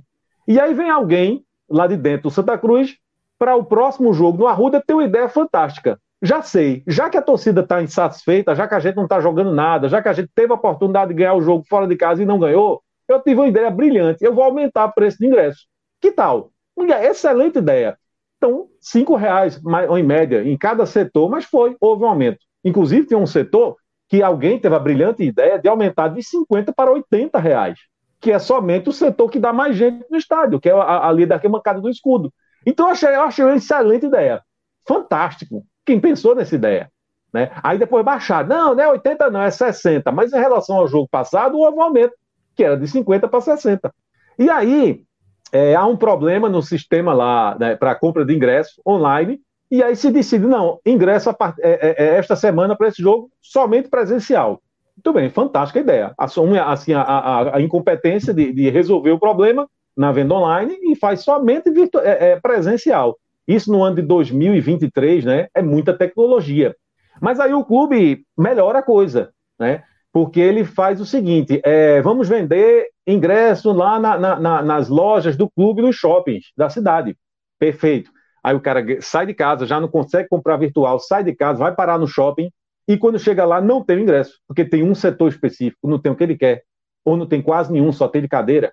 E aí o sócio que havia é, comprado inicialmente virtual, porque começou vendendo virtual, depois suspendeu, ele chega no Arruda e é, não consegue. Não consegue, por alguma razão não consegue. Passa uma hora, passa duas. E tem outro torcedor que vai chegar e comprar ingresso no Arruda e não consegue, sabe por quê? Porque não tem ingresso. O Santa Cruz diz que é só presencial e chega lá no Arruda e não tem ingresso, né? Então, assim, é uma sucessão de acontecimentos, é, fazer uma reflexão, inclusive, sobre o público, é, que é, é, é, é, talvez reflexo disso tudo. Enquanto o Campinense foram 30 mil pessoas, isso gerou uma renda de 590 mil reais. E aí, certamente, quem aumentou o preço do ingresso deve ter pensado assim: olha que gênio, já sei, eu vou aumentar, porque se eu aumento, a pessoa vai pagar mais caro, brilhante, que é raciocínio brilhante. Mas e, e, aquele torcedor que, por causa desse aumento e por causa de tudo que ele passou durante a semana, ele deixa de ir para o jogo? Será que não entra nessa conta, não? Então, foram 30 mil pessoas que rendeu e tem uma, uma, uma, renda aí de 590 mil reais. Agora foram 17 mil pessoas por uma renda de 401 mil reais. Para o gênio que pensou em aumentar ingresso, se você fizer uma conta, você vai ver que o valor por pessoa realmente ficou um pouco mais caro, né? Porém, foram foi bem, bem menos gente no estádio e uma renda menor. Perdeu Se em tudo, você... perdeu em atmosfera e perdeu em dinheiro. Perdeu em atmosfera e perdeu em dinheiro. Se você coloca 40 mil pessoas a uma média de bilhete de 20 mil reais, são 800 mil reais de renda. Então, assim, a minha sugestão para essas cabeças pensantes no Santa Cruz é que elas entendam de uma vez por todas que cabeça não foi feita para usar boné. Pode usar, pode usar. Se você ficar bem de boné, eu não acho que fica, tá? Mas se você achar que fica bem de boné, é ótimo. Você usar. fica, você fica. Mas não ache, não ache que essa é a principal função da cabeça, tá? Então esse é só o primeiro, é, é o, o, primeiro ponto né, que eu tinha para falar do Santa Cruz hoje. Ah, o, o, o segundo, e aí. É, só, só, quando você começou a falar, primeiro quando você fez o suspense, claro que a gente fica pensando, por que, é que esse cara vai aprontar, né? Então eu fiquei tentando tentar adivinhar aqui, porra, ele vai fazer isso, vai fazer aquilo. Quando você começou a falar, pela sua linha de raciocínio aí, é, eu tinha certeza absoluta e faria uma bet no Bet Nacional e erraria, de que seria algo no sentido, Antônio Luiz Neto, pega o seu boné e vai embora. Algo nessa linha, que ia ser uma coisa mais voltada para o Mas foi muito boa, muito boa. A gente vai chegando a Tones Neto já já. assim, porque tem um segundo ponto antes da gente falar, de, é, de, assim, mais ou menos, né? Quero não quero, a gente vai falar de Tones Neto agora também, porque essa semana aconteceu uma coisa no Arruda que, assim, é muito sensível. É muito sensível, né? Porque o Santa Cruz está num. renderia um programa à parte, tá? E, enfim, não tenho condições nem tempo agora de falar sobre isso de uma maneira esmiuçada, mas eu senti necessidade de tocar nesse assunto. O Santa Cruz não é novidade para ninguém, passa por um, um, processo de recuperação judicial e há um juiz que, que conduz esse processo. Né? E aí, durante a semana, esse juiz vai lá e decide, digamos assim, afastar né, o então presidente do Conselho Deliberativo do Santa Cruz, que era o Marina Abreu, né, e o presidente da, da comissão da SAF, que é o Eduardo Cavalcante, alegando, ele alegou que era para pacificar o clube. E aí nomeou né, é, é, é, para ficar no, no, no, no, conselho, né, interinamente, né, em tese, interinamente, o Ricardo de Paula. Né, é, com um nome muito, muito forte, assim, porque seria um interventor. É uma situação inédita no Santa Cruz, é uma situação muito delicada, que eu vou me reservar, assim, eu não vou nem fazer nenhum julgamento tá, do que danada que está acontecendo. Mas, no fim das contas, Ricardo de Paula é, é, é uma pessoa que tem seus serviços prestados ao Santa Cruz, ok. Não estou fazendo nenhuma crítica a ele, nenhum julgamento a ele, a figura de Ricardo de Paula. Mas a verdade é que Ricardo de Paula é um aliado de Antônio Neto. Então, o juiz foi lá, que conduz essa coisa do Santa Cruz, afasta uma pessoa que, que, que, que talvez não estivesse alinhada a Antônio Neto, coloca Ricardo de Paula, que é um aliado de Antônio Neto. Né? Então, é uma situação delicada, é, que, que são, essas, essas coisas que expõem o clube, né? É, é, é, e que eu acho que isso, queira ou não queira, é mais uma fratura dentro do Santa Cruz. É um clube já muito debilitado, que já tem. Não, não falta problema no Santa Cruz para administrar, né? não falta. Então, é mais uma coisa, sabe, que vai ali é, é, colocando o dedo na ferida do Santa Cruz. E acho que a, a repercussão para o torcedor não foi boa. E aí entra o terceiro ponto que eu quero falar. Eu vi hoje no Arruda algo que eu estou tentando puxar pela memória, mas não lembro de já ter visto na minha vida, que é um protesto no volume que foi feito, certo? Antes, durante e após o jogo. Eu sempre reclamei aqui que o Santa Cruz, o torcedor do Santa Cruz, ele era muito passivo, assim, muito passivo. É claro que ele fica revoltado com a situação do clube, é óbvio que ele fica revoltado, mas ele sempre se revoltou assim individualmente. Ele sempre levou essa, essa revolta para casa e ficou puto em casa, coisa e tal. Mas dificilmente você vê o torcedor do Santa Cruz se organizar e protestar coletivamente. Isso é muito raro. Ah, quem foi ao Arruda hoje presenciou assim vários momentos de, de manifestação, de protesto da torcida do Santa Cruz contra o presidente Antônio Luiz Neto. Esses protestos começaram antes do, do jogo começar. Esses protestos é, continuaram é, em determinado durante o primeiro tempo foi, foi aconteceu pouco, mas assim, no intervalo aconteceu. No segundo tempo aconteceu várias vezes, né? E principalmente já na reta final do jogo, né? Eram protestos é, é, é, é, assim, é, cantados por muita gente, quase todo o estádio cantando. Isso eu confesso que nunca tinha visto. Eu já vi o Santa Cruz protestar, o torcedor do Santa Cruz protestar, coisa e tal, mas no volume que foi feito hoje, eu reconheço que eu não que eu achei uma coisa realmente emblemática, uma coisa que me chamou a atenção porque eu nunca tinha visto, tá? Então é bom abrir o olho, tá? É bom é, é, é, tentar se desarmar, é bom entender que o Santa Cruz não pertence a uma pessoa nem a duas, tá certo? E é, esse caminho, assim, da, da, da, eu acho sempre foi muito mais fácil né, abrir as portas e tentar, sabe, aglutinar. Né? O caminho, o caminho de centralizar, ele sempre foi o pior caminho para o Santa Cruz, tá? Então, dito tudo isso, eu acho que podemos falar do jogo, né? Tá na hora, né? Devemos, tá na hora. Vamos embora. Traga aí é, sua então... análise da, da. que foi? Que é isso? Não, pode Vai falar. Pegar... Achei que não, só tinha caído aqui. A cerveja não, né? Se for. Não, a cerveja tá. É, eu, eu, eu é, a, a, até acabou aqui, mas eu não vou pegar agora, não. Já já eu pego. Né? então, Felipe, traga aí sua visão desse 1x0. É, vitória sobre o Souza. Vitória coloca o Santa Cruz na liderança do grupo, na Série D. E gol dele, Emerson Galego ex-Petrolina. Rapaz, agora veja, eu estava acompanhando o jogo Pacajus, mas não sei como é que tá, né? Porque o Pacajus é que podia ter a liderança Santa Cruz. Aí tem que ver aí, tem um computador aqui perto, é. Porque dependia do resultado aí do Pacajus, né? Aí não sei. Mas de qualquer forma, é, líder ou não líder, o Santa Cruz está no G4, né? Porque tinha saído, né? Uh, com o início da rodada, mas o Santa Cruz fica no G4, mantém uh, os 100% de aproveitamento no Arruda. Todos os jogos até agora no Arruda, uh, vitória de 1 a 0, vitória magra, uh, vitória sofrida, uh, com o mesmo roteiro. O mesmo roteiro. Pacajus uh, vai vencendo por 2 a 0 vai assumir a liderança. Aí o Pacajus reassu é, é, assume a liderança. Né? O Pacajus, o Pacajus fica... Pois é. Uh, então, assim, foram a, a, a, as vitórias do Santa Cruz no Arruda tem, até então estão tendo o mesmo roteiro. O time começa bem, começa tomando atitude, começa em cima, começa com postura de quem quer ganhar o jogo. E aí, é, mesmo que com alguma desorganização, mas consegue criar. E aí, a, a, eu acho que o, o, mérito do Santa Cruz é, uh, nesses jogos do Arruda é que quando está tendo oportunidade, ele está fazendo. Se você prestar atenção, o Santa não tem tanta chance de gol, não. Né? Pega os melhores momentos do, dos jogos do Santa Cruz na Arruda, você vai ver que não tem. Não é um caminhão de, de, de não está perdendo muito gol. Agora, o mérito acho que está sendo esse, né? Quando está tendo oportunidade, está fazendo, tá?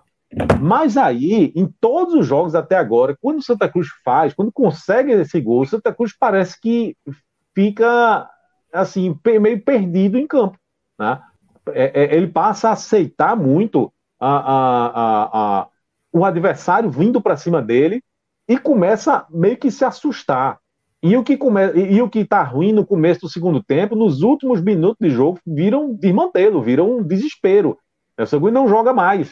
O Sagui só assiste. Né? E, e, não joga mais, e não cria mais, e, e, e tirando bola, tirando bola, esperando o jogo acabar. Veja que eu estou falando, a gente está comentando o jogo agora contra o Souza, mas vale para qualquer jogo do Santa Cruz no Arruda até agora, porque tem sido a mesma coisa. Né? O primeiro foi melhor, Tá? Mas os outros, exatamente, é, é, é, é, contra o Campinense também, nesse mesmo roteiro. Né? Ah, mas, pelo menos, está conseguindo a vitória. Né? O ruim seria se não conseguisse a vitória. Aí seria ruim, não, seria uma tragédia. Né? Nós tivemos aí, rapaz, em termos de formação, ah, três mudanças. Né? Felipe Conceição fez três mudanças. Se um técnico, de uma hora para outra, faz três mudanças no time, é um recado que ele está dando. Eu acho que ele dá um recado para o torcedor e dá um recado para o elenco. Né? Ah, o recado para o torcedor é dizer que ele está atento né? e que está se mexendo. Ele está atento, ah, tá, é, está ouvindo a reclamação da torcida, que espera uma postura diferente, né? e ele está dando essa resposta para o torcedor. Está dizendo: Olha, eu estou aqui, vou tentar. Né? E ele também dá um recado para o elenco. E o recado é muito claro: eu não estou satisfeito. Eu, quero, preciso que o time renda mais. Né? Quando ele mexe três vezes de uma vez, ele está dando esse recado muito claro. Né? É... Então, assim, veja que ele tirou o Léo Fernandes né, para a entrada do, do, de Juan. Eu, eu acho que, ok. Enfim, eu acho que essas duas mudanças. O, o, Fabrício, de fato, o Fabrício, ele começou o primeiro jogo dele foi bem, depois o Fabrício deu uma caída, né? Fabrício deu uma caída. E aí, a Souza é é, é, é, é, entrou bem no, no, no, no, outro jogo, e, enfim, é, é, natural, né? Agora, o Galego, eu me surpreendi ele ter colocado o Galego no lugar de Chiquinho, tá? Não porque Chiquinho. Eu, eu mesmo disse aqui algumas vezes que Chiquinho não estava jogando nada, né? E disse assim: Chiquinho só é titular porque não tem outro. Só é titular porque não tem outro. Né? Eu não estava enxergando outro jogador para fazer a função de Chiquinho é, nesse time do Santa Cruz. Felipe Conceição enxergou que não é galego, não foi galego, né? Galego entrou na vaga dele, mas na verdade ele colocou Galego, ficou é, ali na ponta, né, esquerda, ficou mais do lado esquerdo, e aí ele centralizou Nadson, né, jogando ali mais é, perto de Pipico, né, e Lucas Silva com todo o lado direito. Então, é, é, Galego ganha essa, essa, essa posição de Chiquinho, mas houve uma, uma mudança de, de, de, de, posicionamento ali do Nadson, né? E aí, rapaz, sabe o que aconteceu? É, primeiro, deixa eu falar de, Galego, né? Autor do gol, né? É, Galego é um jogador, rapaz, curioso, viu, Lucas? Assim, é meio estranho, sabia? Porque é, o torcedor, eu, eu, pelo menos, eu gostei muito da, da questão da movimentação de Galego, achei boa é aquele jogador meio carrapato, sabe? Que incomoda, que se desloca, que mexe, que pede, sabe? Que participa, né? É, então a movimentação dele agradou.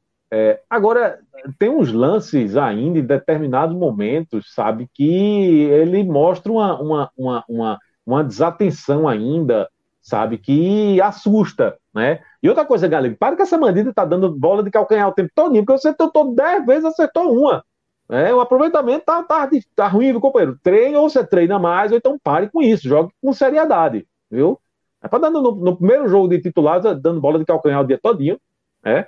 Então, mas enfim, mesmo que com um jogador que tem so, suas, suas limitações técnicas, uh, mas a movimentação dele, eu, eu acho que sobressaiu, tá? E eu acho que ajudou, né?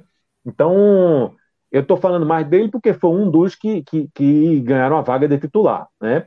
Tava morto, estava morto no fim do jogo, tá? E acho que essa foi uma, uma é, o torcedor chiou porque já no segundo tempo, no fim, uma das substituições saiu Pipico é, e ficou Galego, e visivelmente Galego estava morto, né? E Pipico acho que ainda aguentava uma coisinha, então tava, não sei se, se, se parte da bronca do torcedor foi isso, né? Agora, o problema é que o Nadson, rapaz, que era a pessoa que deveria fazer o papel é, de Chiquinho, ele sumiu em campo. Foi o pior jogo do Nadson. E aí, essa é a bronca. Esse é o problema, porque, na minha opinião, o principal é, é, problema assim de, de, de, de, do Santa Cruz é essa questão do meio, continua sendo, sendo a questão de criação, né? O meio de campo. E ele veio para tentar ser uma solução, já que Chiquinho não estava fazendo a dele, e ele não conseguiu. Ele não conseguiu. Então, é, não sei o que é que Felipe Conceição vai fazer.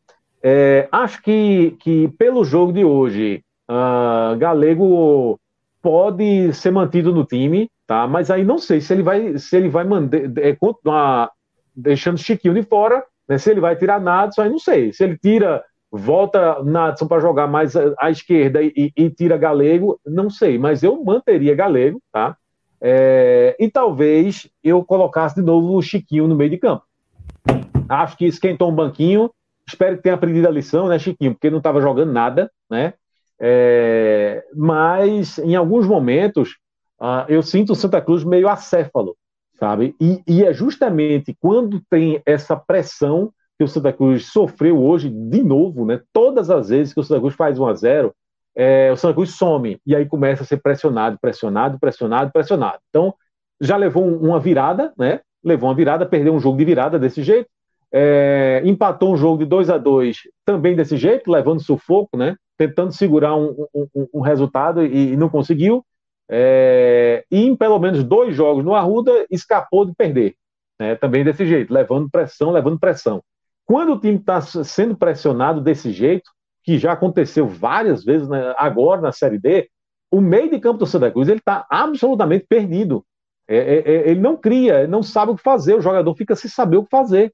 É, então, é um problema que tem que ser resolvido. Tem que ter um jogador ali no meio de campo para acalmar os outros, para segurar a bola, calma, vamos lá, sair aqui, segue o jogo, vamos jogar, sabe? Não é para pegar a bola e, e, e jogar para frente de qualquer jeito. Né? Isso não é jogar, isso é se livrar da bola. Então, tem que ter um jogador ali de criatividade que arrume esse meio de campo do Santa Cruz e que sabe, seja aquele escape no momento de, de, de, de, de um sufoco que o Santos parece absolutamente perdido. Esse jogador deveria ser Chiquinho. Não estava sendo. Felipe Conceição faz a arrumação, coloca Natson. Natson, mais uma vez, também não foi esse jogador. Tá?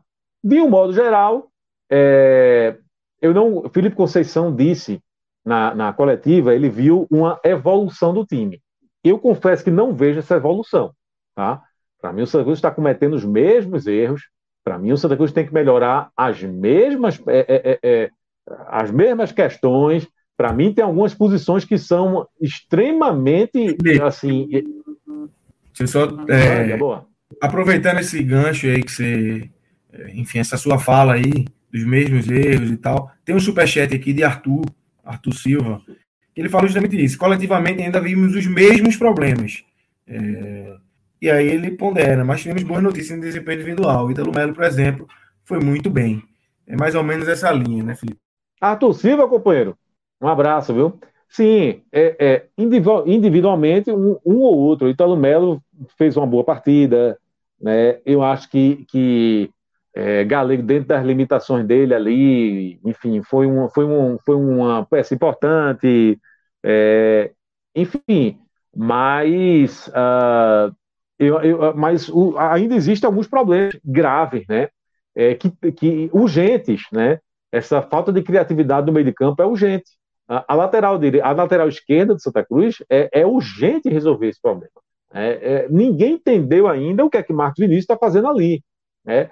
É, hoje eu, eu, eu, eu, passei ali uns cinco minutos olhando assim exatamente para Marcos Vinícius. Estava um momento que o Santa Cruz estava meio que ainda ali com, a, com, com, sabe, tentando se organizar ali do lado esquerdo, e eu fiquei prestando atenção no posicionamento de Marcos Vinícius. E fiquei prestando atenção muito nele, assim. E ele não avançava absolutamente nada. Sabe, ele, ele, ele, ele joga muito como se fosse mais um zagueiro. E um zagueiro ruim. Um zagueiro ruim. Sabe, um defensor. É, não é um lateral esquerdo. Ele não é um lateral esquerdo. Ele não é um lateral. Sabe, não é. Ele não faz função de lateral. Né? Então, é, é, um problema que tem que resolver. É, é um problema grave. É, o meio de campo é um problema grave. Ah, enfim, o Santa Cruz tem hoje é, um titular absoluto, que é Pipico, apesar de que Pipico tá bom de balançar a rede, viu? Já, já faz tempo, já não vai nada, né? Tá bom de voltar, né? E tem uh, um jogador muito acima da média, assim, acima de, de, de que é o goleiro, é o Michael. É, eu acho que todo o restante, tirando esses dois, todo o restante você vai ter um jogador outro ali razoável, um jogador outro que, que, que, que, que melhorou de um tempo para cá, como o Ítalo Melo, que foi citado agora, é, mas que não é ainda aquele jogador que passa uma segurança muito grande, né? aquele que, ah, meu zagueiro, ainda não é, né? e tem vários que, que são contestados pela torcida. Né? É, e tem e, e um, um, Marcos Vinícius, por exemplo, eu, eu, vou falar todo, toda vez aqui, eu vou falar dele. Eu tenho que falar dele toda vez, né? Para ver se Felipe Conceição escuta. Né? É, eu não, é a voz do torcedor aí, lá na, na arquibancada que ele vai escutar. Né? É, então é isso. Uh, acho que, que, que, que coletivamente, é, eu, concordo com, eu concordo com o Arthur, tá? É, é uma, uma ou outra posição que você, você consegue visualizar, visualizar ali uma melhora, é, uh, mas coletivamente o Santa Cruz ainda deve muito, coletivamente uh, continua cometendo os mesmos erros e o professor Felipe Conceição vai ter que ajustar esse time, viu? É, Quinta-feira é mais uma decisão, é mais um jogo daqui. Isso é, pelo de Série D é isso, né? todo jogo é decisão, meu amigo. É, todo jogo é, é, é, um grau de importância muito grande. É, mas é, é um jogo que, que o vai, ligar, vai brigar pela liderança né? então, do grupo. Então, é um jogo importantíssimo. Eu vou parabenizar tá, Santa Cruz, é, porque é obrigação do Santa Cruz fazer com que a entrada do torcedor seja mais tranquila. Hoje, foi muito mais tranquila do que nos outros jogos, muito mais tranquila, né? E não é porque tinha bem menos gente, não, porque o primeiro jogo contra o Iguatu tinha 13 mil, então tinha menos gente. E foi aquele caos, aquele inferno para entrar. Hoje a entrada foi bem melhor, mas isso não é um parabéns, é só um registro, tá? Porque é, é obrigação do Santa Cruz tratar o torcedor com o mínimo de, de respeito, certo? Mas espero que abra os olhos para o jogo de quinta, tá? Felipe, Destaques individuais, como é que você. Te serviram aí, não foi? Foram, foram levar a cerveja para tu, né? Porque tinha acabado, tu não saiu daqui. Esse o copo tá cheio de novo. Tinha duas. É porque ah, tá. tinha uma, tá tinha uma ali no. Tá um culezinho aí, né? Não, nem, nem, nem tava, mas assim, deu uma caprichada aqui. Aí tinha um aqui, não sei se tu viu uma hora que eu tava esticando aqui, ela tava ali no, embaixo. Aí eu peguei. é. É, então eu queria é. que você trouxesse aqui destaques individuais. É, positivamente, negativamente também, quem foi bem, quem foi mal. Arthur no Superchat já citou Ítalo, é, então queria te ouvir também. Só eu peguei meu caderninho aqui para eu lembrar, rapaz, né? é, mas enfim. É, rapaz, o, o, o, o positivo, é, acho que mais uma vez Michael fez uma grande partida. De fato, assim, é um goleiro muito acima da média, tá? Uh, é um atleta que destoa nesse elenco do Santa Cruz, uh, sem dúvida, assim, é, o, é, é, intocável, é titular absoluto, fez mais uma boa partida, cara seguro, sabe? Enfim, você não é aquele, aquele goleiro que você fica passando susto, sabe? Não é aquele goleiro que quando alguém chuta de fora dela, você lascou, né? Você não tem muito esse, esse, esse susto com ele, né? Ele é um cara muito seguro e, e fez uma, mais uma grande partida, né? Queria destacar, né? Ah, eu vou com o Arthur, assim, de fato, o Ítalo, inclusive, eu me sinto, eu, eu, eu até feliz tá, de fazer esse registro positivamente de Ítalo, porque é, eu fui um grande crítico dele aqui, viu? Então, é, é, melhor assim, é melhor quando você, quando você reconhece só, de fato, no começo da temporada ele estava muito mal, mas muito mal. É. Mas veja que ah, quando trocou o parceiro dele, né, de zaga, veja que ele melhorou. Bom, veja, tal, eu, talvez eu esteja sendo até injusto com o alemão, enfim. Talvez seja só uma coincidência, né? Ele evoluiu e coincidiu que foi no, no, no momento em que houve uma troca de, de, de parceiro na, na, na, zaga. Mas é um fato que ele evoluiu, né? Ele evoluiu, inclusive é, é um jogador que, vez por outra, ele aparece na área, aparece bem, já fez gol assim, né? Uh, assim, um gol de quem está presente ali na, na, na área para aconteça o que acontecer, uma cobrança de escanteio, uma coisa ali, uma falta perto da entrada da área, né? Ele aparece, aparece bem, é, mas também tem mostrado mais segurança né, ali atrás, que, que é o que é, importa, né, o que é, é, é o principal. Né? Ele podia não aparecer tanto lá na frente, mas ele tem que aparecer lá atrás, né? E ele tem, se, tem mostrado essa evolução. Então, esse registro também é ah, pelo, pelo, pela, pela melhora nas últimas partidas, né? não só hoje, mas pelo que ele vem realmente evoluindo. Tá? Eu vou destacar Galego, rapaz, porque com algumas ressalvas, né? É aquilo que eu disse, ele, ele, ele tem, é, é, muito, é visível que ele tem suas deficiências técnicas, sabe? Isso é visível. Mas acho que o Santa Cruz estava precisando de um jogador com a movimentação que ele apresentou. Ali do lado esquerdo. Por quê? Porque o lado esquerdo do Santa Cruz ele é morto. Porque o lateral esquerdo do Santa Cruz é Marcos Vinícius. Né? Então, é, o Santa Cruz é, é, é, é muito, muito, muito carente de, de, de um jogador com uma, uma, um, sabe, para fazer um escarcel ali do lado esquerdo, né, para tentar abrir é, zaga adversária, enfim. E acho que ele cumpriu bem esse papel. Né? Foi coroado com gol. Né? O, cara, o bicho comemorou, está feliz demais. O bicho comemorou muito, né? com razão, né? É. Então, vou fazer também essa referência. É, enfim.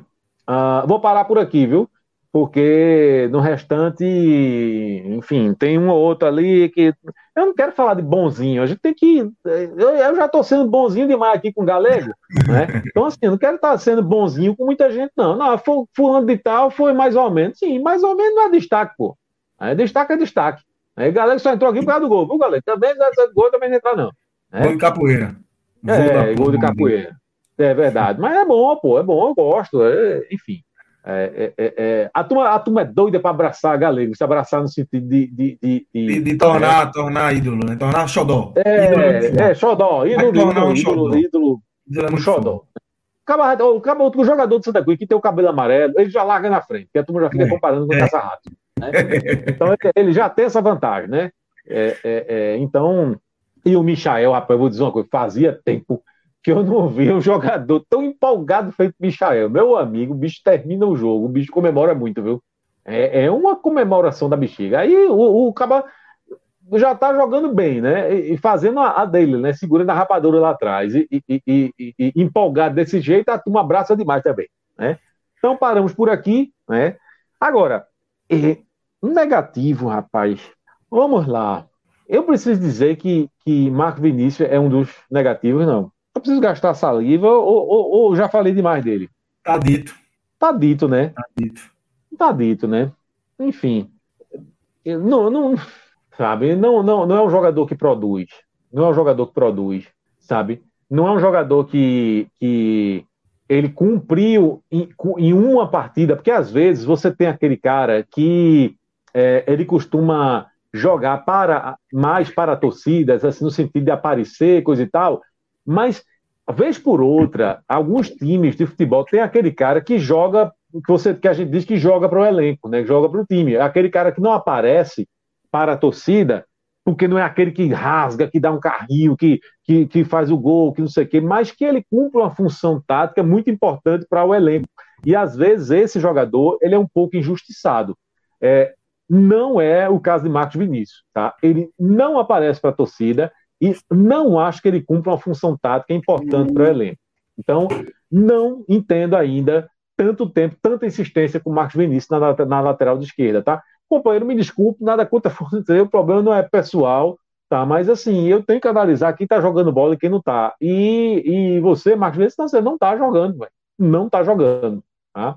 Não acho que é um jogador importante taticamente, não é um jogador, um bom jogador tecnicamente, então destaque negativo para ele de novo. Quem, quem voltou, rapaz, fazia tempo que, que não aparecia foi Maranhão, né?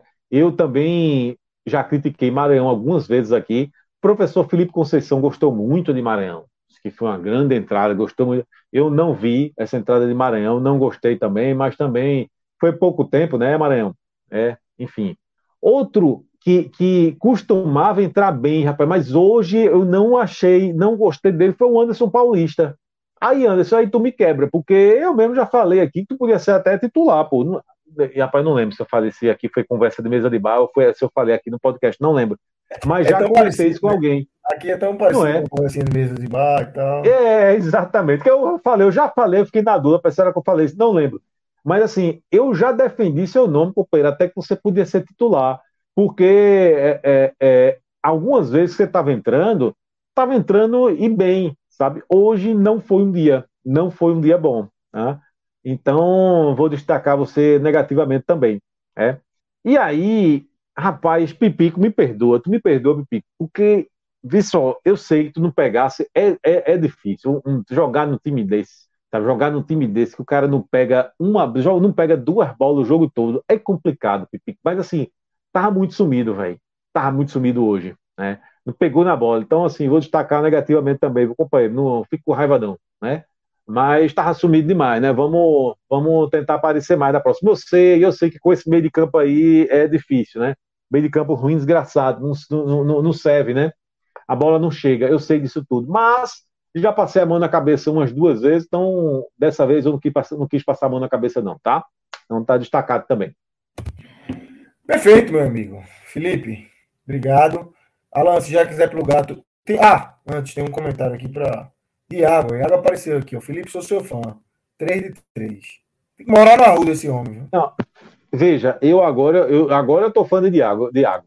É, agora, não, veja, eu sempre fui fã de Iago como pessoa, mas assim, como setorista, assim, como como profissional no sentido de, de, de, de, de ser pé quente, barra pé frio, eu não respeitava muito Iago, agora tô respeitando, né?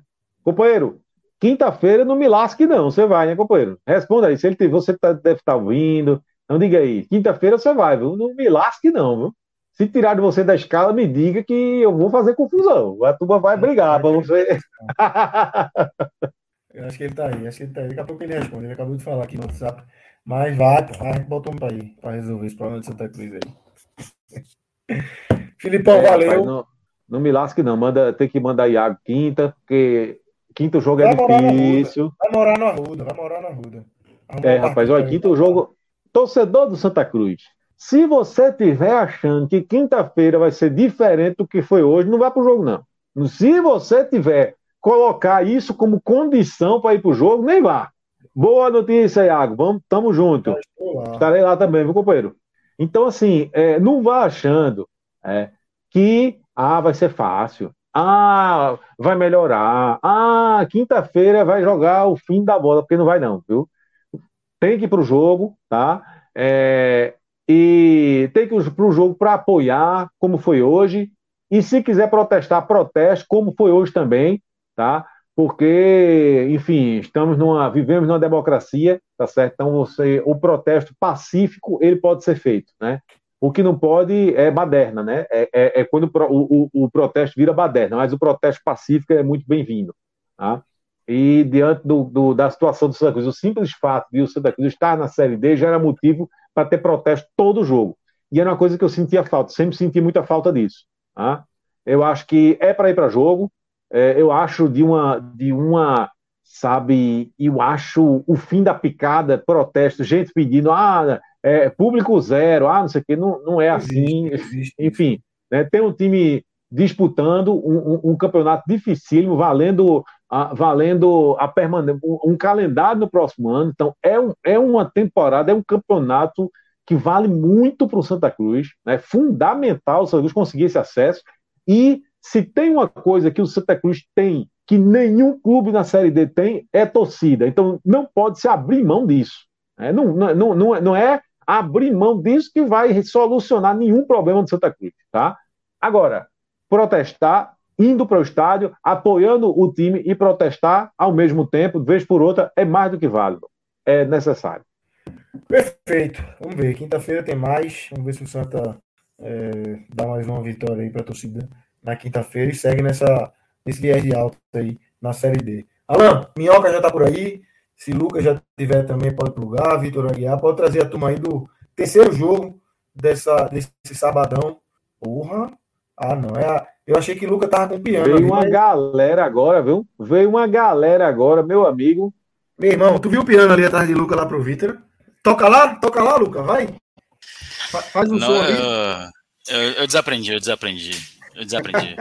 e a casa do homem? É a casa do homem. Bicho, não, é. isso é uma casa, um restaurante, que porra é isso, hein, bicho? Tu tá? No saguão de um hotel? Que, se tu disser que isso é minha casa, eu vou te falar. Olha a humildade aqui da turma. Minhoca tá junto. Tô... Rapaz, olha, isso aqui é a caixa Eita, da. Eita, rapaz, é mesmo, é? Da TV. É. Da caixa da TV que, o, que os gatos estão usando para pra... pra esticar as unhas. Pronto, todo mundo aqui. Tô também no mesmo, mesmo cenário de Lucas agora. É, Filipão, valeu, obrigadão aí. Vou fazer um registro antes de Felipe ir embora. Fala. Liga, manda as ordens. E Iago era fã de Felipe. Eu tenho uma pergunta. Quem não é fã de Felipe? Se tiver é alguém doido. aqui que não for fã de Felipe, avisa, porque vai, ter, vai no mínimo levar uma bronca. Eu sou. Quem não for é doido. Quem não for é doido. Isso é fato. Vamos também eu, ler, eu confesso que não entendi direito o que o Vitor falou, porque cortou aqui para mim. Foi, ah, foi para todo mundo ou, só, ou fui não, eu? Só não, é coisa boa, coisa boa. Ele perguntou quem é maluco de não ah, ser seu fã. Quem é maluco de não ser seu fã? Ah, confesso que é isso. Não, tem, não, tem, tem, tem, tem, tem, um bocado, enfim. Antônio Neto. É bom ter, né, Felipe? Não é, rapaz. É fazer o quê, né? Mas olha, Lucas, obrigado aí pela parceria. Pessoal, vocês três aí. É, Luca, Vitor, Minhoca, bom programa aí para vocês, viu, pessoal? Valeu aí. Enfim, valeu, valeu. boa sorte para todos vocês. Até. Valeu, embora. E Lucas foi embora, né? Lucas, é isso, foi embora. Cara, antes de, de, começar aqui, eu tô com sono desde não, uma da não tarde. Não vai ficar com a gente, não, Lucas. Eu tô aqui me acabando de sono e tal. Mas estamos aqui, viu, para falar. Eu acho que eu, é eu que vou conduzir, é isso? Se for, eu vou começar aqui. É, vai. Então... Eu acho que ele caiu, mas enquanto isso, vai tocando é, aí, Minhoca. Tá, então, ó, galera, deixa eu aqui. Tá aqui, voltou, voltou, voltou, voltou. Caiu, mas voltou, caiu, mas voltou. Tá aí, mas voltei, tava esperando a tua me colocar aqui, mas ele tava só. Quase que eu dizia para mim, vai, conduz aí. Não, não, pelo amor de Deus, conduz. Eu tô aqui, meu amigo. Eu tô que nem vamos Bahia embora. em Fortaleza no final do jogo. Só, só, só os ossos. Então vamos embora. Vamos começar a falar, Vou Começar com você, trazer uma visão é, mais ampla do jogo. E depois eu queria que o Luca puxasse um pouco mais a visão do Fortaleza e Vitor a visão do Bahia. É, para falar desse 0x0, Minhoca. Como é que você viu esse 0x0? Qual a tua análise? Eu vi algumas opiniões divididas, é, de gente achando que foi um bom jogo, gente achando que foi um jogo sonolento. É, qual a tua opinião sobre isso? É, foi um jogo da média brasileira, eu, diz, eu, diria assim, sabe?